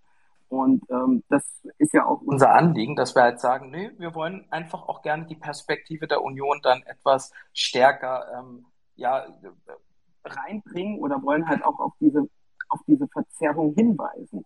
Und ähm, ich weiß nicht, ob jemand von den anderen Kollegen hier ähm, explizit was zum Thema Wahrnehmung der SPD und Wahrnehmung der CDU äh, sagen möchte, ob es da einen Take gibt. Also, ansonsten lassen wir es so stehen. Also ich würde ich würde kurz dazu sagen, ähm, ja, natürlich, Schulzzug etc., das war damals alles äh, äh, sehr erheiternd, aber äh, ich sehe schon eine andere Situation heute, eine andere Situation heute, wenn wir zum Beispiel uns anschauen, dass über Semantiken diskutiert wird, ja, wo dann plötzlich in ein Programm, was vorgestellt wird als Agenda für Deutschland, da irgendwie die Abkürzung AfD irgendwie herausgelesen wird als, als Chiffre, als Code, ja, dass man AfD-Wähler zurückgewinnen möchte, dass man die Union nach rechts öffnen möchte, dass man äh, dass März die, die Koalition vorbereitet mit den Blauen. Also da muss ich sagen, huiuiui, das ist ja nun wirklich totaler Unsinn gewesen, ja. Und es ging nur dann volle zwölf, äh, voll auf die zwölf. Es ging nur darum zu schaden. Es ging ja nicht darum, einen Programmprozess zu versachlichen, zu, zu unterstützen, sondern es ging ja nur darum zu zerstören und vor allen Dingen März anzugreifen. Und das sehe ich zu damals nicht. Also wenn wir schon über Semantiken sprechen, ja, das ist eine Agenda für, für Deutschland, wo wir jetzt auch gesehen gesehen haben, es ist ein völlig beliebiger, generischer Begriff. Da macht sich niemand Gedanken drüber. Und wenn ich mir anschaue, eine Ricarda Lang fordert eine Investitionsagenda für Deutschland vor, äh, in dem Sommerinterview vor einer Woche. Ja, wo sind wir denn? Also, das ist etwas, wo ich sage, da übersteuern Medien, ähm, äh, Journalisten vielleicht im Einzelnen. Ähm, vielleicht ist das auch geschuldet, dass wir heutzutage noch mehr äh, im Internetjournalismus drin sind, der noch schneller sein muss, der noch mehr ökonomisiert ist, auf Klicks aus, auf Reichweite, damit eben Werbeeinnahmen generiert werden können. Aber das ist etwas, wo ich einen ganz klaren Unterschied sehe zu, zu Martin Schulz, zum Triumvirat, äh, zum Zweikampf, Dreikampf in der SPD-Spitze damals. Ähm, ich habe jetzt das Mikro noch, deswegen antworte ich einfach noch, sonst müsst ihr das mir wegnehmen. Ähm, ja, da ist natürlich ein qualitativer Unterschied. Allerdings ist das für mich als Ökonom auch irgendwo die Fortschreibung eines Trends. Das ist ein, die Fortschreibung eines Niveauverlustes im Journalismus, der, sonst hätte ich es gesagt, ähm, Wer liest denn noch einen dreiseitigen Essay in der FZ zu diesem Thema? Nein, es geht um Klicks, es geht darum, das Ganze in 140 Zeichen zu bringen. Äh, wie du das gerade mit AfD schon gesagt hast, das ist furchtbar. So gesehen ist es jetzt bei mir ja, auf der einen Seite schlimmer als bei Beck und Schulz, bin ich auch bei dir, aber es ist nur die, die Fortschreibung eines Trends, den ich gruselig finde. Was man dagegen machen kann, ich habe ehrlich gesagt keine Ahnung. Ich finde, die SPD hat im letzten Bundestagswahlkampf relativ clever gemacht, als sie bei 15 Prozent Kanzlerkandidaten ernannt hat und gesagt hat, Klappe halten, wir, sitzen, wir setzen den Sport jetzt aus, irgendwann kommen wir mit unseren Themen durch und irgendwann hat man ja gecheckt, hey, da ist irgendwie 12 Euro Mindestlohn und Wohnungen und äh, faire Rennen etc. pp. Und ich glaube, die CDU geschickt ist, hält sie jetzt auch noch ein Jahr an März fest und sitzt diesen Shitstorm aus. Ich meine, aktuell bis auf ein paar Landtagswahlen passiert ja auch nichts. Und dann dringt man, äh, glaube ich, mit Inhalten durch, wenn die Medien gemerkt haben, okay, diese Person können wir nicht abschließen, vielleicht müssen wir jetzt auch mal wieder über Themen berichten. Danke dir. Danke. Henry, oder? Du bist als nächstes dran. Ich hole dich kurz hier dazu. Und dann, Daniel, können wir sicher nach Henrys Beitrag zum nächsten Punkt, vielleicht sogar letzten Punkt ja. gehen. Mal schauen. Hört ihr mich? Ich ja. würde den letzten Punkt einfach nochmal verstärken. Wir sind, wir sind einfach auch gnädige Opfer aller äh, zurzeit. Also es findet sich immer irgendeiner oder eine, die dann auch voll in die Kerbe mit reingeht, aus den eigenen Reihen. So sicherlich, die, die Medien spielen das, aber wir haben auf unserer Seite auch einiges zu tun, um genau den Punkt, der gerade kam, wirken zu lassen, das einfach mal durchlaufen zu lassen und nicht immer zu reagieren und nicht immer ein Ministerpräsident oder oder oder kommt um die Ecke und haut dann auch noch rein in die Kerbe. So, dass wir verstärken das ja selber teilweise. Mehr wollte ich dazu schon gar nicht sagen. Alles klar. Danke dir. Ja, ähm, das Thema Selbstverstärken. Wie gehen wir das an? Ich weiß nicht, Marcel, Manuel, Daniel, jemand was von dazu, damit ich hier nicht im Dialog bin? Naja, die Frage der Selbstverstärkung, also um es mal ganz ehrlich zu sagen, was ich ähm, schon lange nicht mehr hören kann, ist eigentlich immer dann, wenn es eine unterschiedliche Meinung aus irgendeiner Unionsreihe gibt, dass sich dann irgendeiner hinstellen muss und dann immer sagen muss, ja, das muss eine Volkspartei aushalten. Das halte ich immer für ein äh, sehr schwaches Argument, äh, weil die Frage ist ja nie was Inhaltliches. Gut, wir können jetzt diskutieren, ob äh, die Schuldenbremse in, von, also die, das Aus der Schuldenbremse von Wegner, ob das ein inhaltlicher Vorschlag war oder einfach nur ein Aufschlag, das sei mal alles dahingestellt. Aber wann immer es dann persönlich wird, und persönlich meine ich jetzt nicht im Sinne von persönlichen Angriffen, sondern immer dann, wenn es um Personal geht, dann hast du eigentlich keine, keine zwei Meinungen in der Partei, wo, die dann irgendwie auszuhalten seien oder so. Und muss jetzt nur mal an das Interview mit äh, Tobias Hans oder so erinnern, das ja einfach dann in der Luft hängen geblieben ist, ohne dass das irgendeine Substanz entwickelt hat. Das war einfach nur ein Angriff. Und dann hat man sich schon gefragt, naja, das hat dann auch nichts mehr mit Volkspartei zu tun, die das aushalten muss, sondern ähm, da geht es dann schon nochmal um eine, um eine ganz, äh, ja, das war einfach ein persönlicher Angriff eben. Also, und dementsprechend finde ich, also das, was eigentlich eine Volkspartei immer auszeichnen muss, bis hin zu äh, dann, wenn nun mal Ergebnisse da sind. Und wir reden hier von einem Parteivorsitzenden, der ähm, offiziell am 31. Januar 2022 die Partei übernommen hat und 24 Tage später hat Putin die Ukraine überfallen. Und seitdem an äh, lief das Rad und wir reden hier von anderthalb Jahren mit einem Grundsatzprogrammprozess und mit äh, Wahlen dazwischen, ähm, die ja auch im größten Teil erfolgreich für uns waren. Und ich weiß nicht, ob dann nicht diese, dieses Motiv von Loyalität am Ende doch mehr greifen muss und dass es eigentlich ja auch selbstverständlich logisch ist. Ähm, das wäre meine, meine Überlegung dazu, dass man halt nicht immer auf die Breite der Volkspartei rekurrieren kann, wenn es wirklich um Loyalitätsfragen geht. Sehr gut. Dann, ähm, ich sehe jetzt gerade, der Herr Gundolf Siebeke wollte noch was sagen. Ich würde sagen, machen wir doch noch mal kurze Wortmeldung und dann ähm, gehen wir zum nächsten Thema. So, Moment, Herr Siebeke, jetzt sind Sie wieder da.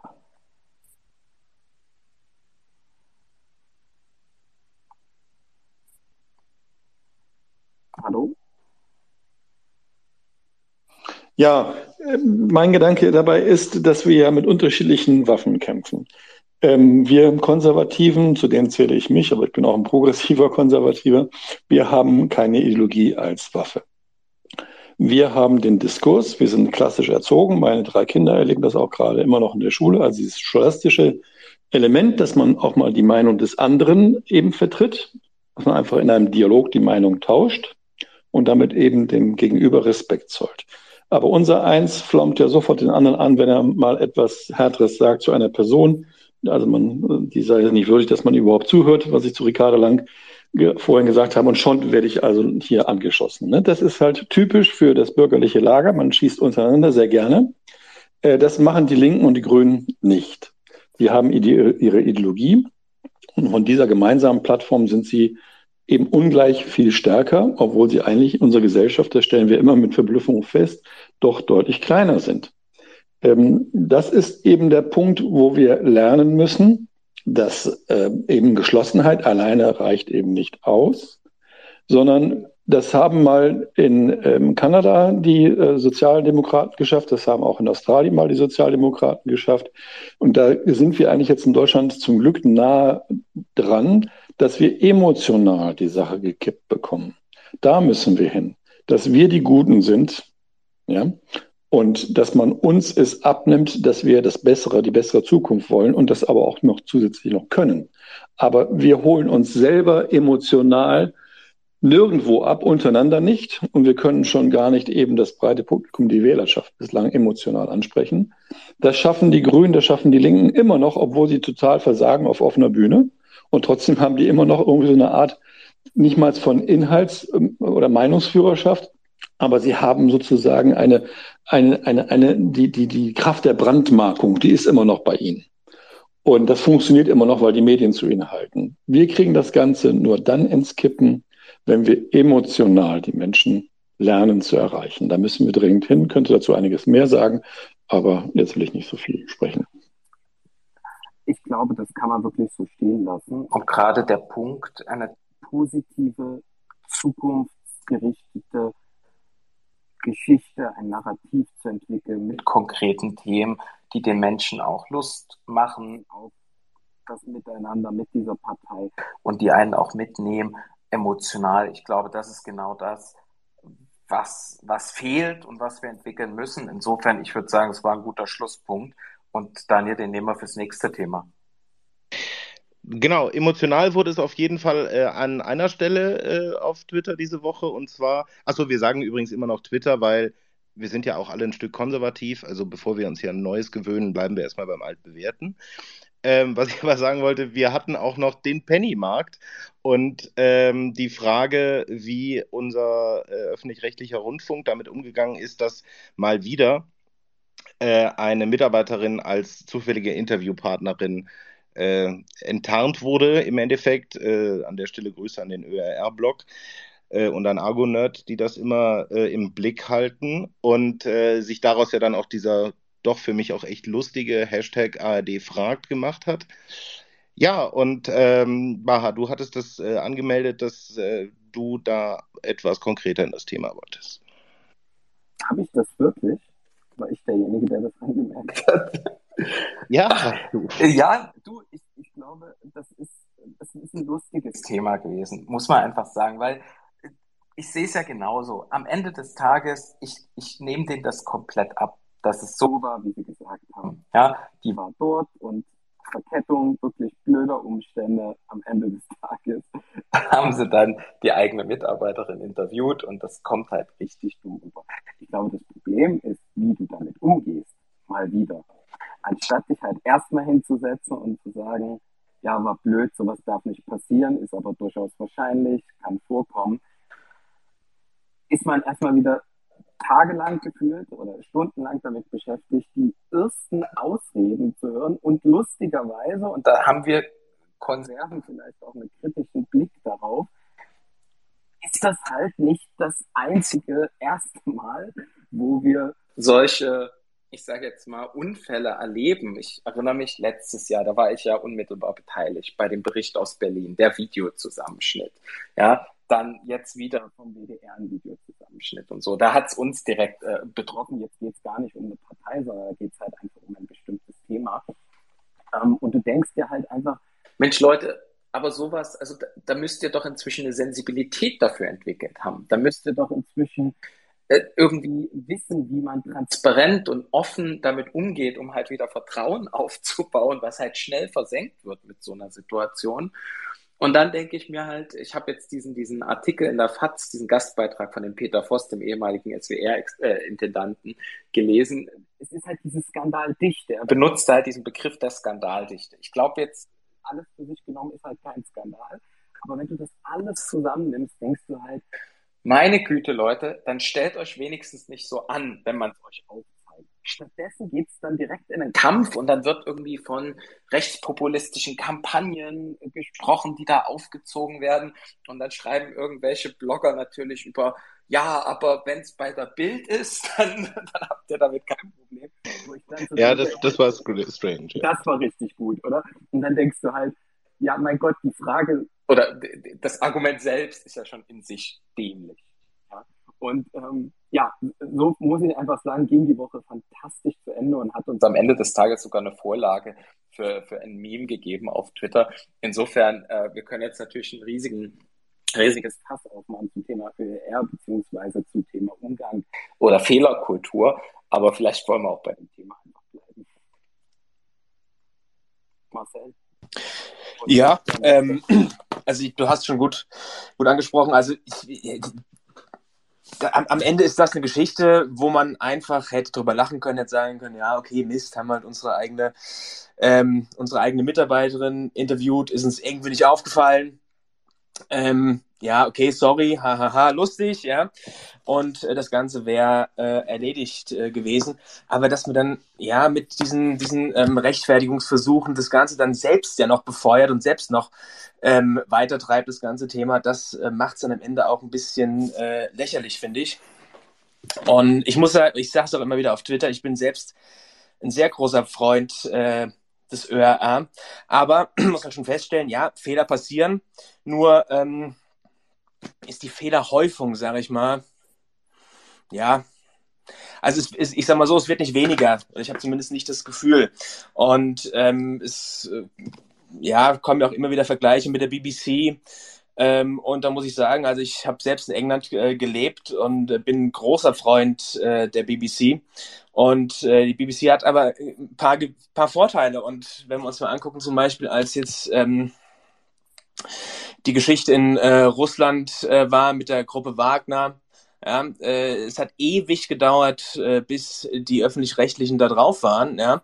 Ähm, bei solchen Ereignissen, das erste Mal, als ich mich daran erinnern kann, war das, glaube ich, der Militärputsch in der Türkei. Das erste, was ich immer mache, ich schalte auf die BBC. Die sind immer drauf, ja, haben immer eine wunderbare Be Berichterstattung und man ist direkt vor Ort äh, in, informiert. Das finde ich, sollte der ÖRR auch leisten können. Zumal, wenn man sich mal überlegt, dass er wesentlich teurer ist als die BBC. Und ähm, ja, ich meine, da kann man jetzt über Kleinigkeiten streiten. Die BBC hat zum Beispiel keine, regionale Sen keine regionalen Sender. Wenn wir uns angucken, äh, aus wie viel Sendern allein die ARD besteht, äh, ja, das wird jetzt in eine zu detaillierte Diskussion ausarten. Aber ähm, grundsätzlich finde ich, das ist ein wichtiges System, der öffentlich-rechtliche Rundfunk. Und ja, wenn einige äh, die BBC da als Maßstab nehmen, da bin ich gerne dabei. Aber da haben wir doch eigentlich, um das direkt nochmal ins Politische zu wenden, da haben wir doch eigentlich die nächste Frage in, in, eine, in einer ähnlichen Debatte, wie das eigentlich auch vorhin schon bei unserer Brandmauer-Debatte war. Kritik am ÖRR. Und ich kenne jetzt auch, äh, natürlich, wir kennen alle Twitterer und äh, sowieso Leute, die auch sagen, ÖRR komplett abschaffen, da bin ich auch kein Freund von. Äh, und das nicht nur historisch, sondern einfach auch, weil es braucht eigentlich übergeordneten äh, Journalismus ohne Profitinteresse. Nur die Frage, die sich politisch stellt, ist, wenn wir und wenn die Union Kritik am ÖER äußert. Und sei es auch das Gendern. Übrigens, da sei mal angemerkt, wann immer man das anspricht, äh, letztens noch Karin Mioska in den Tagesthemen, sie sagt dann immer, sie kenne keine einzige Sendung im ÖR oder eine Nachrichtensendung, hat sie gesagt, in der gegendert wird. Wenn man sich den Deutschlandfunk anhört, ist das schon ganz was anderes. Aber das nur mal nebenbei. Die Frage ist aber, die bleibt, dürfen wir Kritik am ÖR äußern? Und warum müssen wir uns dann immer gleichzeitig auch den Vorwurf machen, wir würden AfD-Sprech übernehmen und wir würden hier belanglose Themen und sonst was äußern. Dass aber 18,63 Euro, 18 Euro im Monat jeder bezahlen muss, ist ja nun mal auch ein Punkt. Ähm, daher die Frage, also dürfen wir Kritik am ÖR äußern oder ist das wirklich mittlerweile auch nur noch AfD-Sprech? Wir müssen, wir müssen Kritik äußern. Gerade wir als Union müssen das. Ähm, das ist meine feste Überzeugung. Ähm, denn wie Baha auch denn wie Baha auch gesagt hat, ähm, all diese Fälle, das sind Einzel die sind für sich genommen, sind die nicht, ähm, ja, sind die jetzt nicht so skandalös. Es ist halt eben diese Fehlerdichte oder diese Skandaldichte, ähm, wo man dann doch irgendwie Zweifel an den, äh, an der Umsetzung journalistischer Sorgfaltspflichten ähm, zweifelt. Und das Problem an der ganzen Sache ist, ich bin ja auch im Prinzip ein großer Freund des öffentlichen Rundfunks. Ich habe das auch in dieser Woche ähm, niedergeschrieben, in dem eben der öffentliche Rundfunk ja auch ähm, aus eben aus der Erfahrung des Dritten Reiches oder dem Weg zum Dritten Reich in der Weimarer Republik ja entstanden ist. Ja, wenn wir da an einen Hugenberg zurückdenken, der eben Verleger war und den Diskurs eben vergiftet hat und so den Nährboden bereitet hat für, ähm, für die Nationalsozialisten. Daher haben wir ja den ÖER. Und was sehen wir denn jetzt? Wir sehen jetzt eben, wie sich viele Menschen vom öffentlichen Rundfunk abwenden. Und dieser Vorfall mit Penny wird jetzt sicherlich auch wieder zu einigen Tausenden, sage ich mal, geführt haben, die sich jetzt eben sagen, nein, ich schalte ÖER ab. Ich schaue mir nicht mehr die Tagesschau an, nicht mehr die Tagesthemen, sondern ich gehe jetzt rein in alternative Medien, wo auch immer die sein. Ob jetzt im Ausland, im, in Deutschland im eher linken oder rechten Spektrum. Aber das ist eine Entwicklung, die uns gerade als Union auch nicht ähm, ruhig äh, stehen lassen kann, ähm, weil das ist, finde ich, eine sehr besorgniserregende Entwicklung, weil ÖER im, immer noch einordnet, versachlicht, ähm, Debatten ähm, umfassend darstellt, während aus Profitinteresse oder Reichweiteninteresse alternative Medien ähm, eben versuchen zuzuspitzen, äh, auszulassen, vielleicht auch zu beleidigen oder sogar zu erfinden. Ja, das sehen wir ja auch immer häufiger, wie Fake News verbreitet werden von diesen Portalen im Wechsel mit echten Meldungen. Und ich finde, das ist eine ganz, ganz besorgniserregende Entwicklung, ähm, weshalb eben Kritik am ÖER kein Selbstzweck ist, sondern auch zu Ergebnissen führen muss, nämlich eben zu vertrauensbildenden Maßnahmen, weil ich sehe, dass gerade Vertrauen in den ÖER sehr, sehr stark zurückgeht. Und ich wiederhole mich da ein letztes Mal, das kann uns alle nicht äh, ruhig lassen. Absolut. Und ich habe, äh, als ich in dem ersten Punkt auf die Zahlen ansprach zum Medienvertrauen, meinte ich auch explizit die Vertrauenszahlen für den ÖER, die in der Langzeitstudie schon deutlich runtergegangen sind. Und ich bin da genau bei dir, Manuel, weil ich glaube, wir alle, wir mögen unseren ÖER. Ich meine, ich gucke fast jede politische Talkshow von den Großen.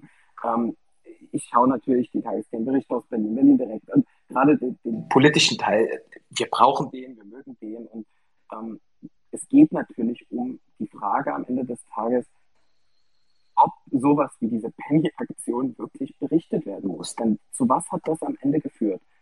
Es war faktisch PR für das Unternehmen, wenn man es mal einfach auf den Tisch hauen will, also oder kostenloses Marketing.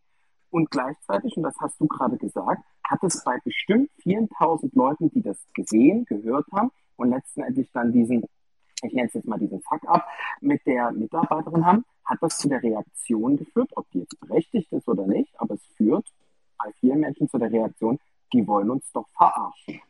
Und wenn du diese Reaktion hast und dich dann wieder abwendest, dann muss man sich doch die Frage stellen, war dieser Beitrag in irgendeiner Art und Weise hilfreich? Hat er in irgendeiner Art und Weise einen Beitrag geleistet zur gesellschaftlichen Debatte oder war es letztendlich was völlig Unnötiges, was dann ähm, eine Kettenreaktion ausgelöst hat, ein großes Thema wurde, was letztendlich wieder politisiert hat. Und daran, glaube ich, äh, muss man dann sich als ÖER schon messen lassen, weil man einen besonderen Auftrag hat. Und letztens hat das jemand geschrieben, als es in der Debatte ging und meinte halt, naja, die privaten Medien können halt Tendenzmedien sein. Und ich glaube, das ist etwas, was viel zu häufig vergessen wird.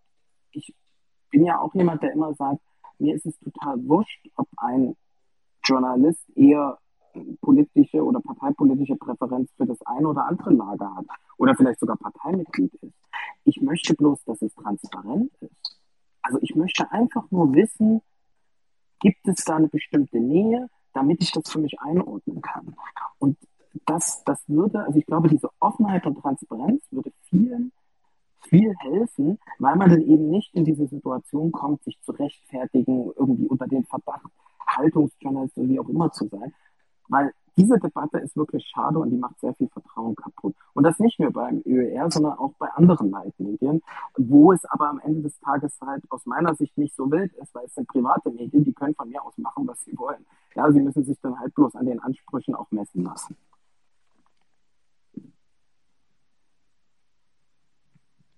Daniel, willst du wieder übernehmen? Marcel?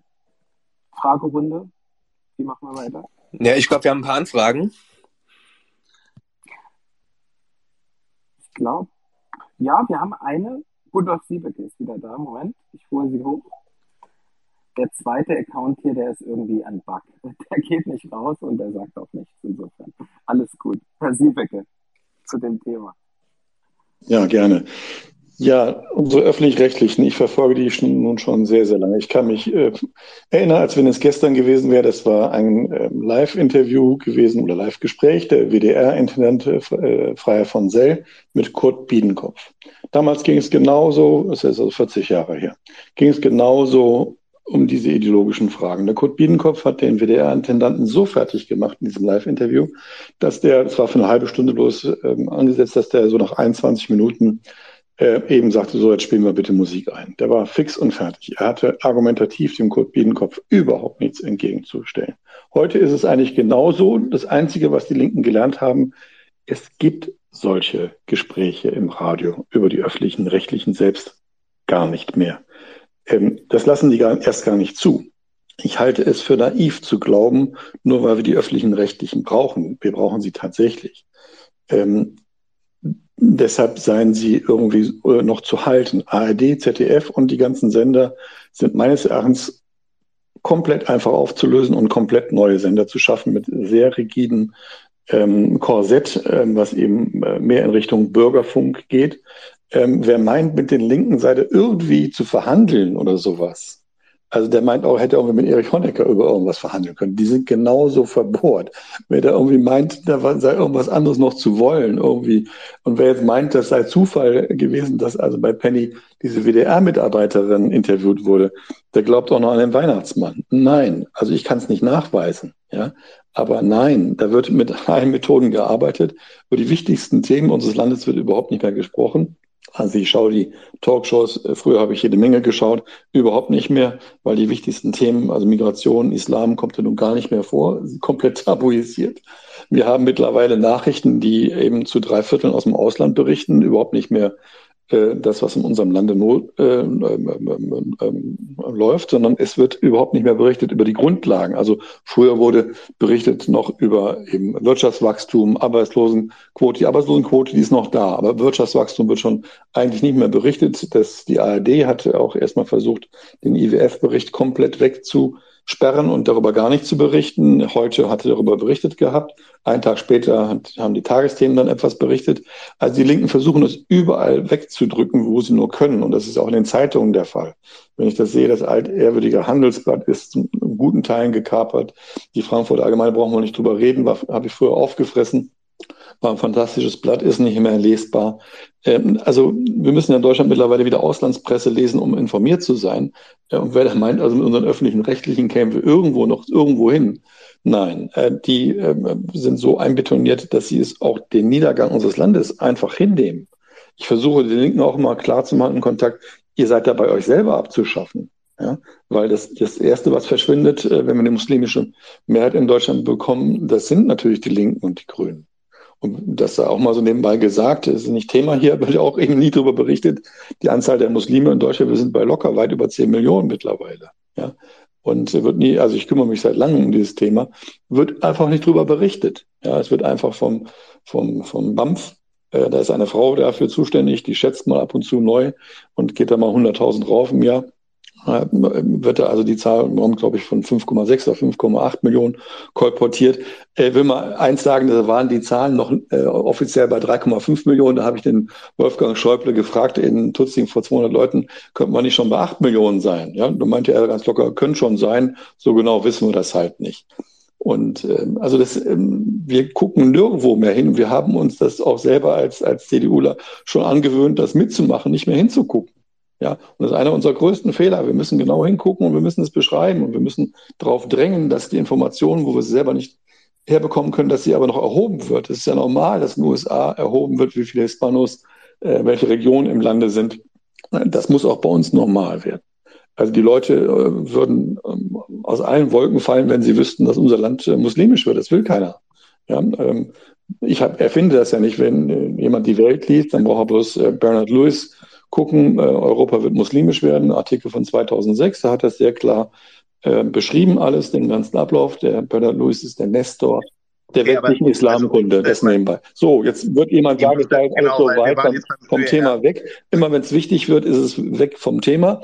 Äh, das müssen wir uns auch abschminken. Ne? Wir müssen selber, äh, und damit schließe ich auch, wir müssen selber mal die Themen setzen und uns auch in den internen Gesprächsrunden nicht die Themen von anderen vorgeben lassen.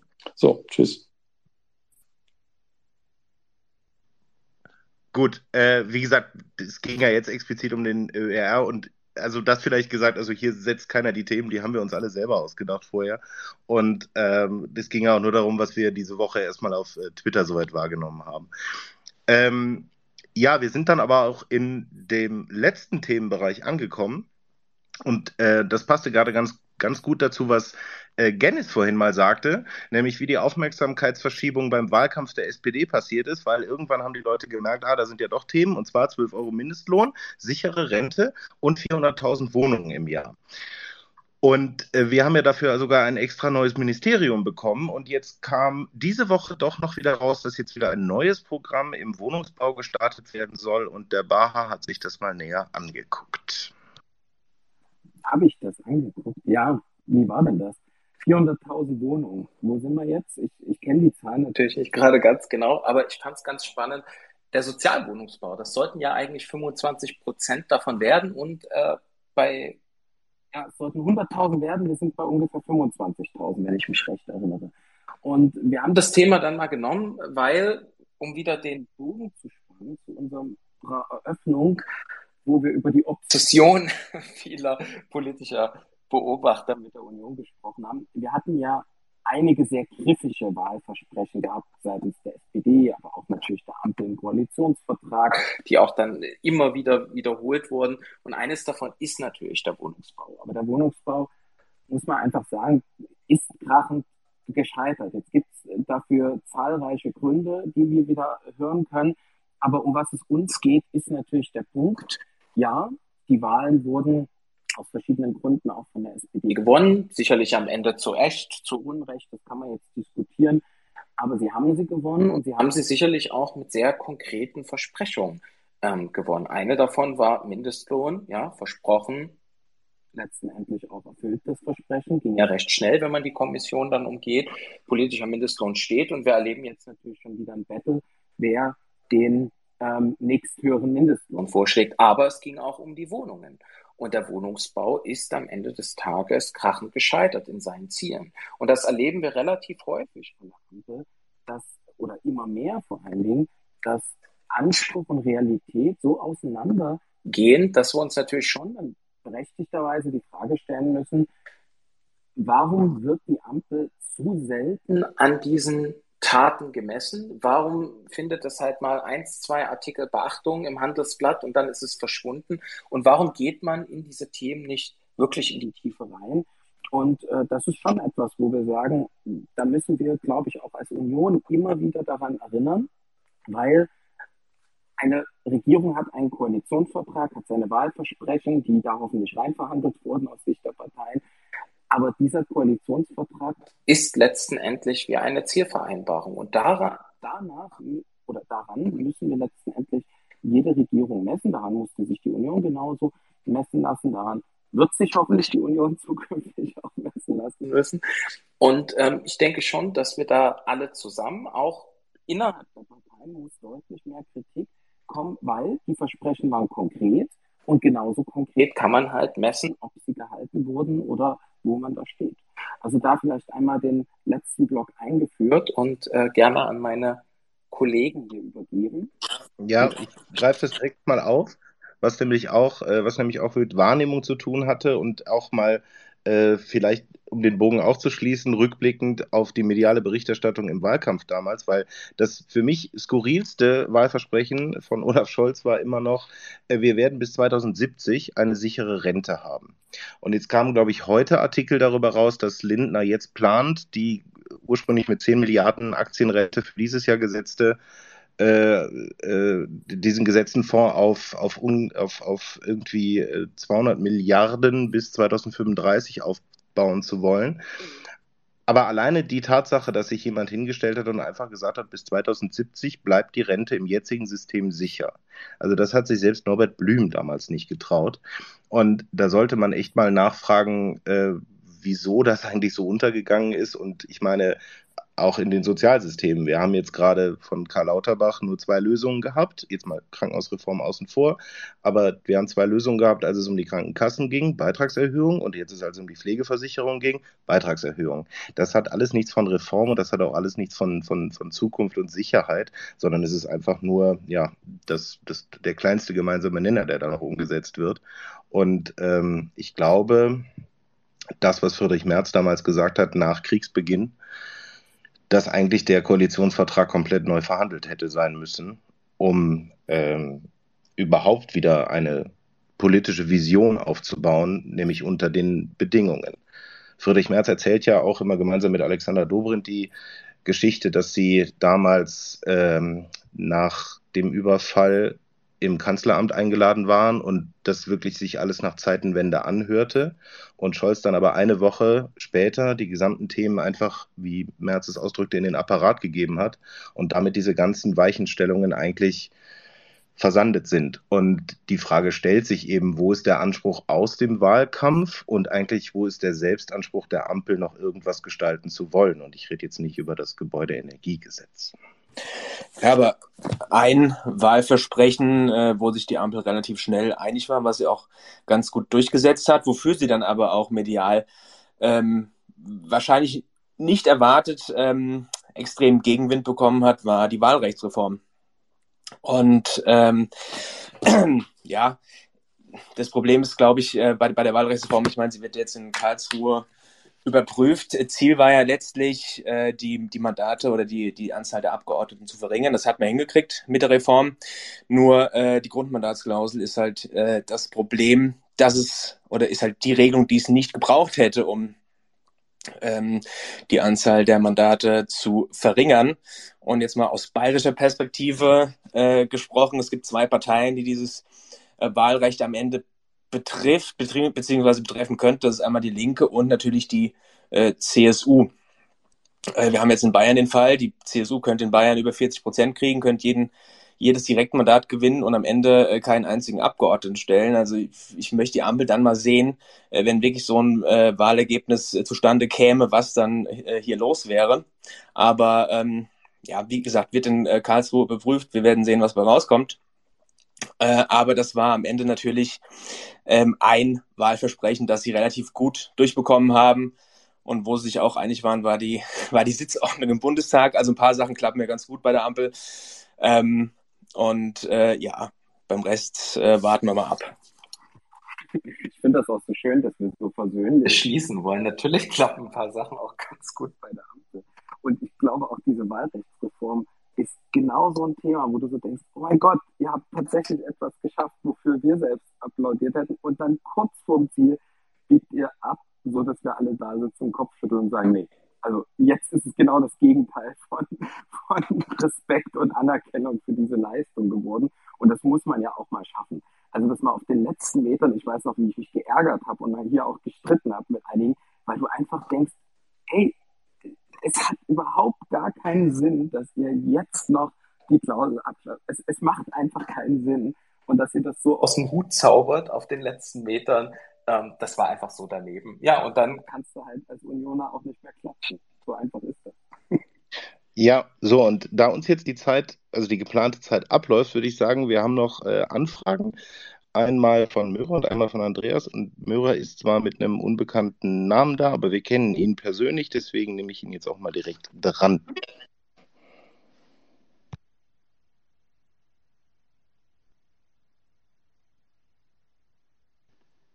Möhre, du hast das Wort. Jo, hallo. Ähm, lust, lustig mal eure Stimmen zu hören. Äh, ich glaube, was das Problem der Ampel ist, ist, dass man auf dem Trip war, also 2021 sah es ja relativ gut aus, wir würden aus Corona zu, rauskommen, dann wird sich die Wirtschaft erholen. Und dann kann man an den äh, ganzen Zukunftsthemen arbeiten. Und das ist so dieses Narrativ gewesen, Fortschrittskoalition, jetzt wird nicht mehr ver ver verwaltet, jetzt wird äh, an äh, den Problemen und Themen gearbeitet, jetzt wird investiert. Und dann kam dieser Krieg, äh, ähnlich äh, wie vorhin habt ihr es gesagt, irgendwie ein paar Tage nachdem Merz äh, Parteichef wurde, fing der Krieg an. Ein paar Wochen nachdem die Am äh, ja, nachdem die Ampel ins Amt gekommen ist, fing dieser Krieg an. Und dann äh, kam Krieg, Energiekrise, alles. Und jetzt ist man in einer ganz anderen Situation. Und ganz viele Sachen, für die man das Geld gehabt hätte, in einem Recovery-Haushalt, wo die Wirtschaft sich erholt, etc., sind jetzt nicht mehr möglich. Und ich erinnere mich, äh, als das Sondervermögen kam, das ist der Punkt, wo ich einsetzen wollte. Als das Sondervermögen kam, äh, hat die grüne Jugend ganz stark dagegen mobilisiert. Und am Ende hat keine einzige der grünen Jugendabgeordneten äh, gegen das Sondervermögen gestimmt. Und ich war nach dieser Abstimmung im Zoom der Grünen Jugend und eine von drei Personen, die für das äh, Sondervermögen geworben haben. Und ich glaube, prinzipiell haben wir, wenn äh, diese Zeitenwende ins System geht, und die Zeitenwende muss ja auch irgendwo ins System gehen, nachdem, damit sie nachhaltig drin bleibt und nicht nur an Olaf Scholz als Person hängt. Aber wenn wir die Zeitenwende umsetzen wollen und wenn wir es wirklich schaffen wollen, okay, dass wir sagen, und ich habe das immer gesagt, äh, auch um ein Uhr nachts auf dem Bundesparteitag, wenn man sich um Drohnen streitet oder sowas, was man bei uns halt macht, ist es wichtig, das zu machen. Aber gleichzeitig, wenn man diese Konflikte aufmacht und wenn man jetzt wieder in eine Situation reinkommt, wo es heißt, okay, wo werden die Ausgaben gekürzt? Wir müssen die Linken in diesem Land auch mitnehmen. Und ganz viele dieser Leute, auch gerade in meiner Partei, in der SPD, die sind jetzt nicht aus Prinzip, also manche schon, aber die Mehrheit wird sagen, okay, wir verstehen es, jetzt müssen wir was für die Bundes- und Landesverteidigung tun. Diese Leute sind aber nicht bereit, das zu tun, wenn es auf Kosten kommt von sozialen Kämpfen und von sozialen Vorhaben, die sie seit Jahren, äh, für die sie seit Jahren kämpfen und da Kürzungen vorzunehmen. Und ich glaube, dass wir da aufpassen müssen, dass man ein Gleichgewicht hält. Und wir können jetzt nicht sagen, es ist natürlich gegeben, dass wir die, in die Zeitenwende investieren, dass wir keine Kürzungen haben, dass wir das 2%-Ziel erreichen. Diese Sachen, die sind gegeben. Aber wir müssen dabei auch aufpassen, dass wir die Leute am, auf der linken Seite, die wir dann wiederum verlieren, die sagen, äh, Moment mal, äh, warum kriegen wir unsere sozialpolitischen Ziele auf die lange Bank geschoben? Warum äh, sind die Rentner vor Ort in Altersarmut? Ja, da müssen wir aufpassen. Danke dir. Und wir wissen ja alle, dass du hier die schwarz-grüne Flagge hochhältst, Möre. Insofern, ähm, dass man das einordnen kann. Nein, Spaß beiseite. Ähm, ich glaube, du hast einen guten Punkt. Ich würde es mal so zusammenfassen. Ich hoffe, dass das trifft es auch letztes Jahr. Das ging mir ein bisschen unter, aber ich hätte die Debatte sehr gerne in der Öffentlichkeit äh, darüber gesehen, dass man den Koalitionsvertrag nochmal neu verhandelt. Denn ich glaube, dieser Einschnitt durch den Angriffskrieg Russlands auf die Ukraine, das ist selbstverständlich, hat das vieles verändert. Und sich da irgendwie vorzumachen, man kann in dem Koalitionstag festhalten, das war aus meiner Sicht war so völlig absurd. Und ich dachte nur, Mensch Leute, wenn jemand versteht, dass der Koalitionsvertrag nochmal neu aufgesetzt werden muss, unter Berücksichtigung all dieser äh, Folgen des Krieges auch, dann ist es jetzt die Zeit. Und dann würden wir auch als CDUler, als Unioner, wir würden das genauso verstehen und akzeptieren und respektieren. Und das finde ich schade, dass man diesen Moment auch verpasst hat und dass man explizit noch gesagt hat, nein, wir halten fest und wir wollen die Sachen trotzdem alle umsetzen. Und ich glaube, das sehen wir jetzt in den nächsten Haushaltsverhandlungen auch die Probleme dazu. Vielleicht noch ein letzter Punkt, Andreas Löffe, du hattest dich, glaube ich, sogar vor Möhre noch gemeldet. Ähm, und dann, äh, Daniel, können wir ja auch mit Blick auf die Zeit einmal abbinden und nochmal sagen, warum wir das hier machen, was wir hier machen und wie es weitergeht. Aber Andreas, äh, du hast jetzt lange gewartet.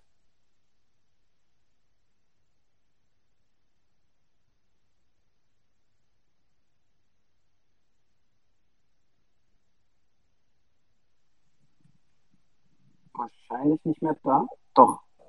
Andreas, bitte. Kann man mich hören? Ja. ja. Ich hatte mich eben gemeldet.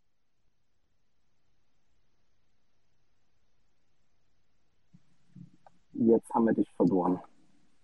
Ich hatte mich eben gemeldet äh, zum Thema öffentlich.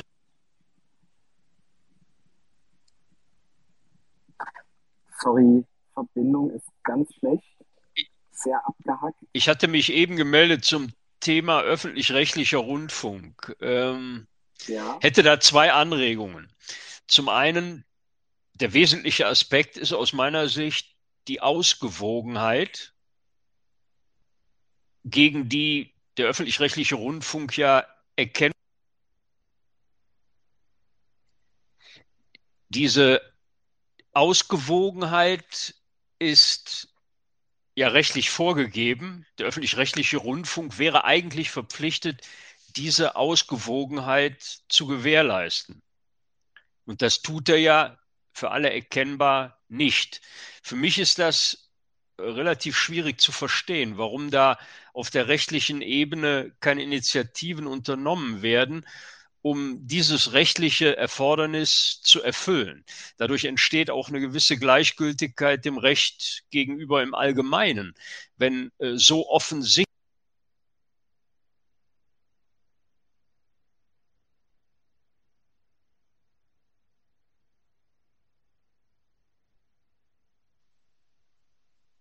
Haben wir ihn jetzt verloren?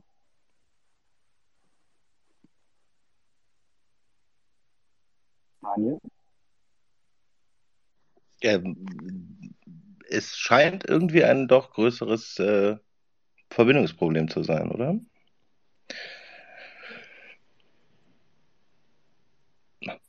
Andreas, bist du noch da?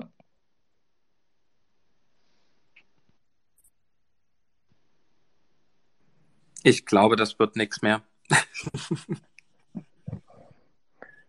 nee, äh, ja. Gut, dann äh, äh, Anne Spiegel gemäß äh, müssen wir das noch abbilden. genau.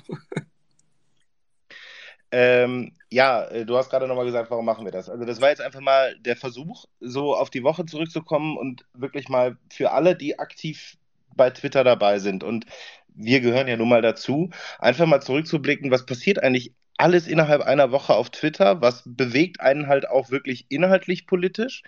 Und einfach mal die Möglichkeit äh, anzufangen, dass man darüber auch nochmal ins Gespräch kommt, weil vieles ist ja nun mal auch, Stichwort Aufmerksamkeitsökonomie, schlichtweg so, das läuft einen Tag, wird einen Tag als Sau durchs Dorf getrieben und dann ist es auch schon wieder weg. Und ich glaube, das ist ein ziemlich guter Moment, einfach nochmal sich die Themen der Woche so vor Augen zu führen, wie sie zumindest aus Unionssicht eben auch relevant sind. Ähm, und mir hat das sehr viel Spaß gemacht. Ich habe auch echt viele neue Einblicke da nochmal gewinnen können. Und ähm, ja, ich könnte mir vorstellen, dass wir das auch regelmäßiger machen, aber da können wir ja nochmal drüber sprechen. Auf jeden Fall, ich fand es gut. Ähm, ich hoffe auch, dass es allen Zuhörern gefallen hat und ähm, dass es irgendwie ein paar Erkenntnisse mitgebracht hat, ein paar Einsichten auch, warum auch wir manchmal irgendetwas so twittern, wie wir das tun. Ähm, und manchmal ja auch, ich meine, wir hatten das diese Woche zweimal, glaube ich, auch in, in ziemlich herausragenden Posts, äh, dass äh, etwas auch mal übertrieben und sarkastisch äh, und ironisch äh, gefällt wird. Und ähm, ja, Twitter soll ja auch weiterhin Spaß machen, aber gleichzeitig ist es für mich und für soweit alle, die mit dem Medium interagieren, einfach immer der politische Raum, den wir weder auf Facebook, auf Instagram oder sonst wo haben. Und dementsprechend ähm, bleibt Twitter, auch wenn es heute X heißt. Und ähm, ja, mir hat das, wie gesagt, sehr gefallen. Wir haben am Ende uns dann noch überlegt, wer uns in der Woche noch besonders aufgefallen ist und haben uns dann überlegt, wir gucken mal immer, ähm, ob wir jemanden noch empfehlen möchten und äh, einerseits äh, jemanden fix aus der Politik und der andere, der äh, und einen anderen, immer einen zweiten noch, der auch aus dem Unionsbubble-Umfeld irgendwie uns positiv äh, aufgefallen ist, wo einfach Tweets Spaß machen, wo Diskussionen Spaß machen. Und ähm, da haben wir zwei Leute, und zwar einmal war es unsere MdB und äh, Vorsitzenden der jungen Gruppe in der CDU-CSU-Bundestagsfraktion, Ronja Kemmer, die diese Woche nämlich, als es um das Negativ-Campaigning im bayerischen Landtagswahlkampf ging, äh, den wunderbaren Tweet abgesetzt hat, dass man das in der Fachsprache auch Klingbalisierung nennen würde. Und äh, dementsprechend würden wir allen empfehlen, äh, auf jeden Fall der Ronja Kemmer, at Ronja Kemmer, auch genauso geschrieben. Ich schreibe es aber auch gleich nochmal in den Chat. Äh, empfehlen und aus unserer direkten Unionsbubble heraus beispielsweise ist uns ein neuer User, relativ neuer User aufgefallen, der aber wirklich thematisch immer mitdiskutiert, wo auch einzelne Tweets einfach mal lustig sind. Und das ist der Ed Ulrich Raller. Und die beiden Handles äh, schreibe ich jetzt gleich noch in den Chat. Würde mich freuen, wenn da ziemlich viele Follower zukommen. Und ähm, ja, ich bedanke mich bei den Co-Hosts und Sprechern für heute Abend, bei allen, die zugehört haben. Ich hoffe, wie gesagt, es hat euch was gebracht und ihr versteht immer so ein bisschen mehr von dem, was wir da auch tun. Und äh, ja, würde jetzt den anderen nochmal ganz kurz dann das Wort geben zum Tschüss sagen, was ich hiermit jetzt schon mache. Wünsche allen noch einen schönen Abend und normalerweise würden wir jetzt ja alle bei Anne Will auf der Couch sitzen. Aber da ist ja noch Sommerpause. Danke dir auch, Daniel, fürs Vorbereiten, mit Organisieren, fürs Moderieren. Und war lustig. Wir machen es nächste Woche wieder, wenn ihr alle dabei seid. Vielleicht kommt dann der ein oder andere Gast mit dazu und dann haben wir hier unseren Unions-Bubble Talk und vielleicht mal eine andere Perspektive auf die Themen der Woche. Danke von mir auch. Bis dann. Ja, von mir auch. Äh, vielen Dank, äh, Daniel, für die tolle Organisation. Ganz herzlichen Dank. Äh, mir hat's super Spaß gemacht und äh, ich hoffe, dass wir uns hier nächste Woche alle wieder hören. Bis dann. Dem kann ich mich auch nur anschließen. Vielen Dank, Daniel. Vielen Dank für den Input auch ähm, vom Auditorium. Ähm, ich habe auch zwei, drei Sachen mitgenommen, über die ich länger nachdenken werde. Ähm, das freut mich. Vielleicht hören wir uns demnächst wieder.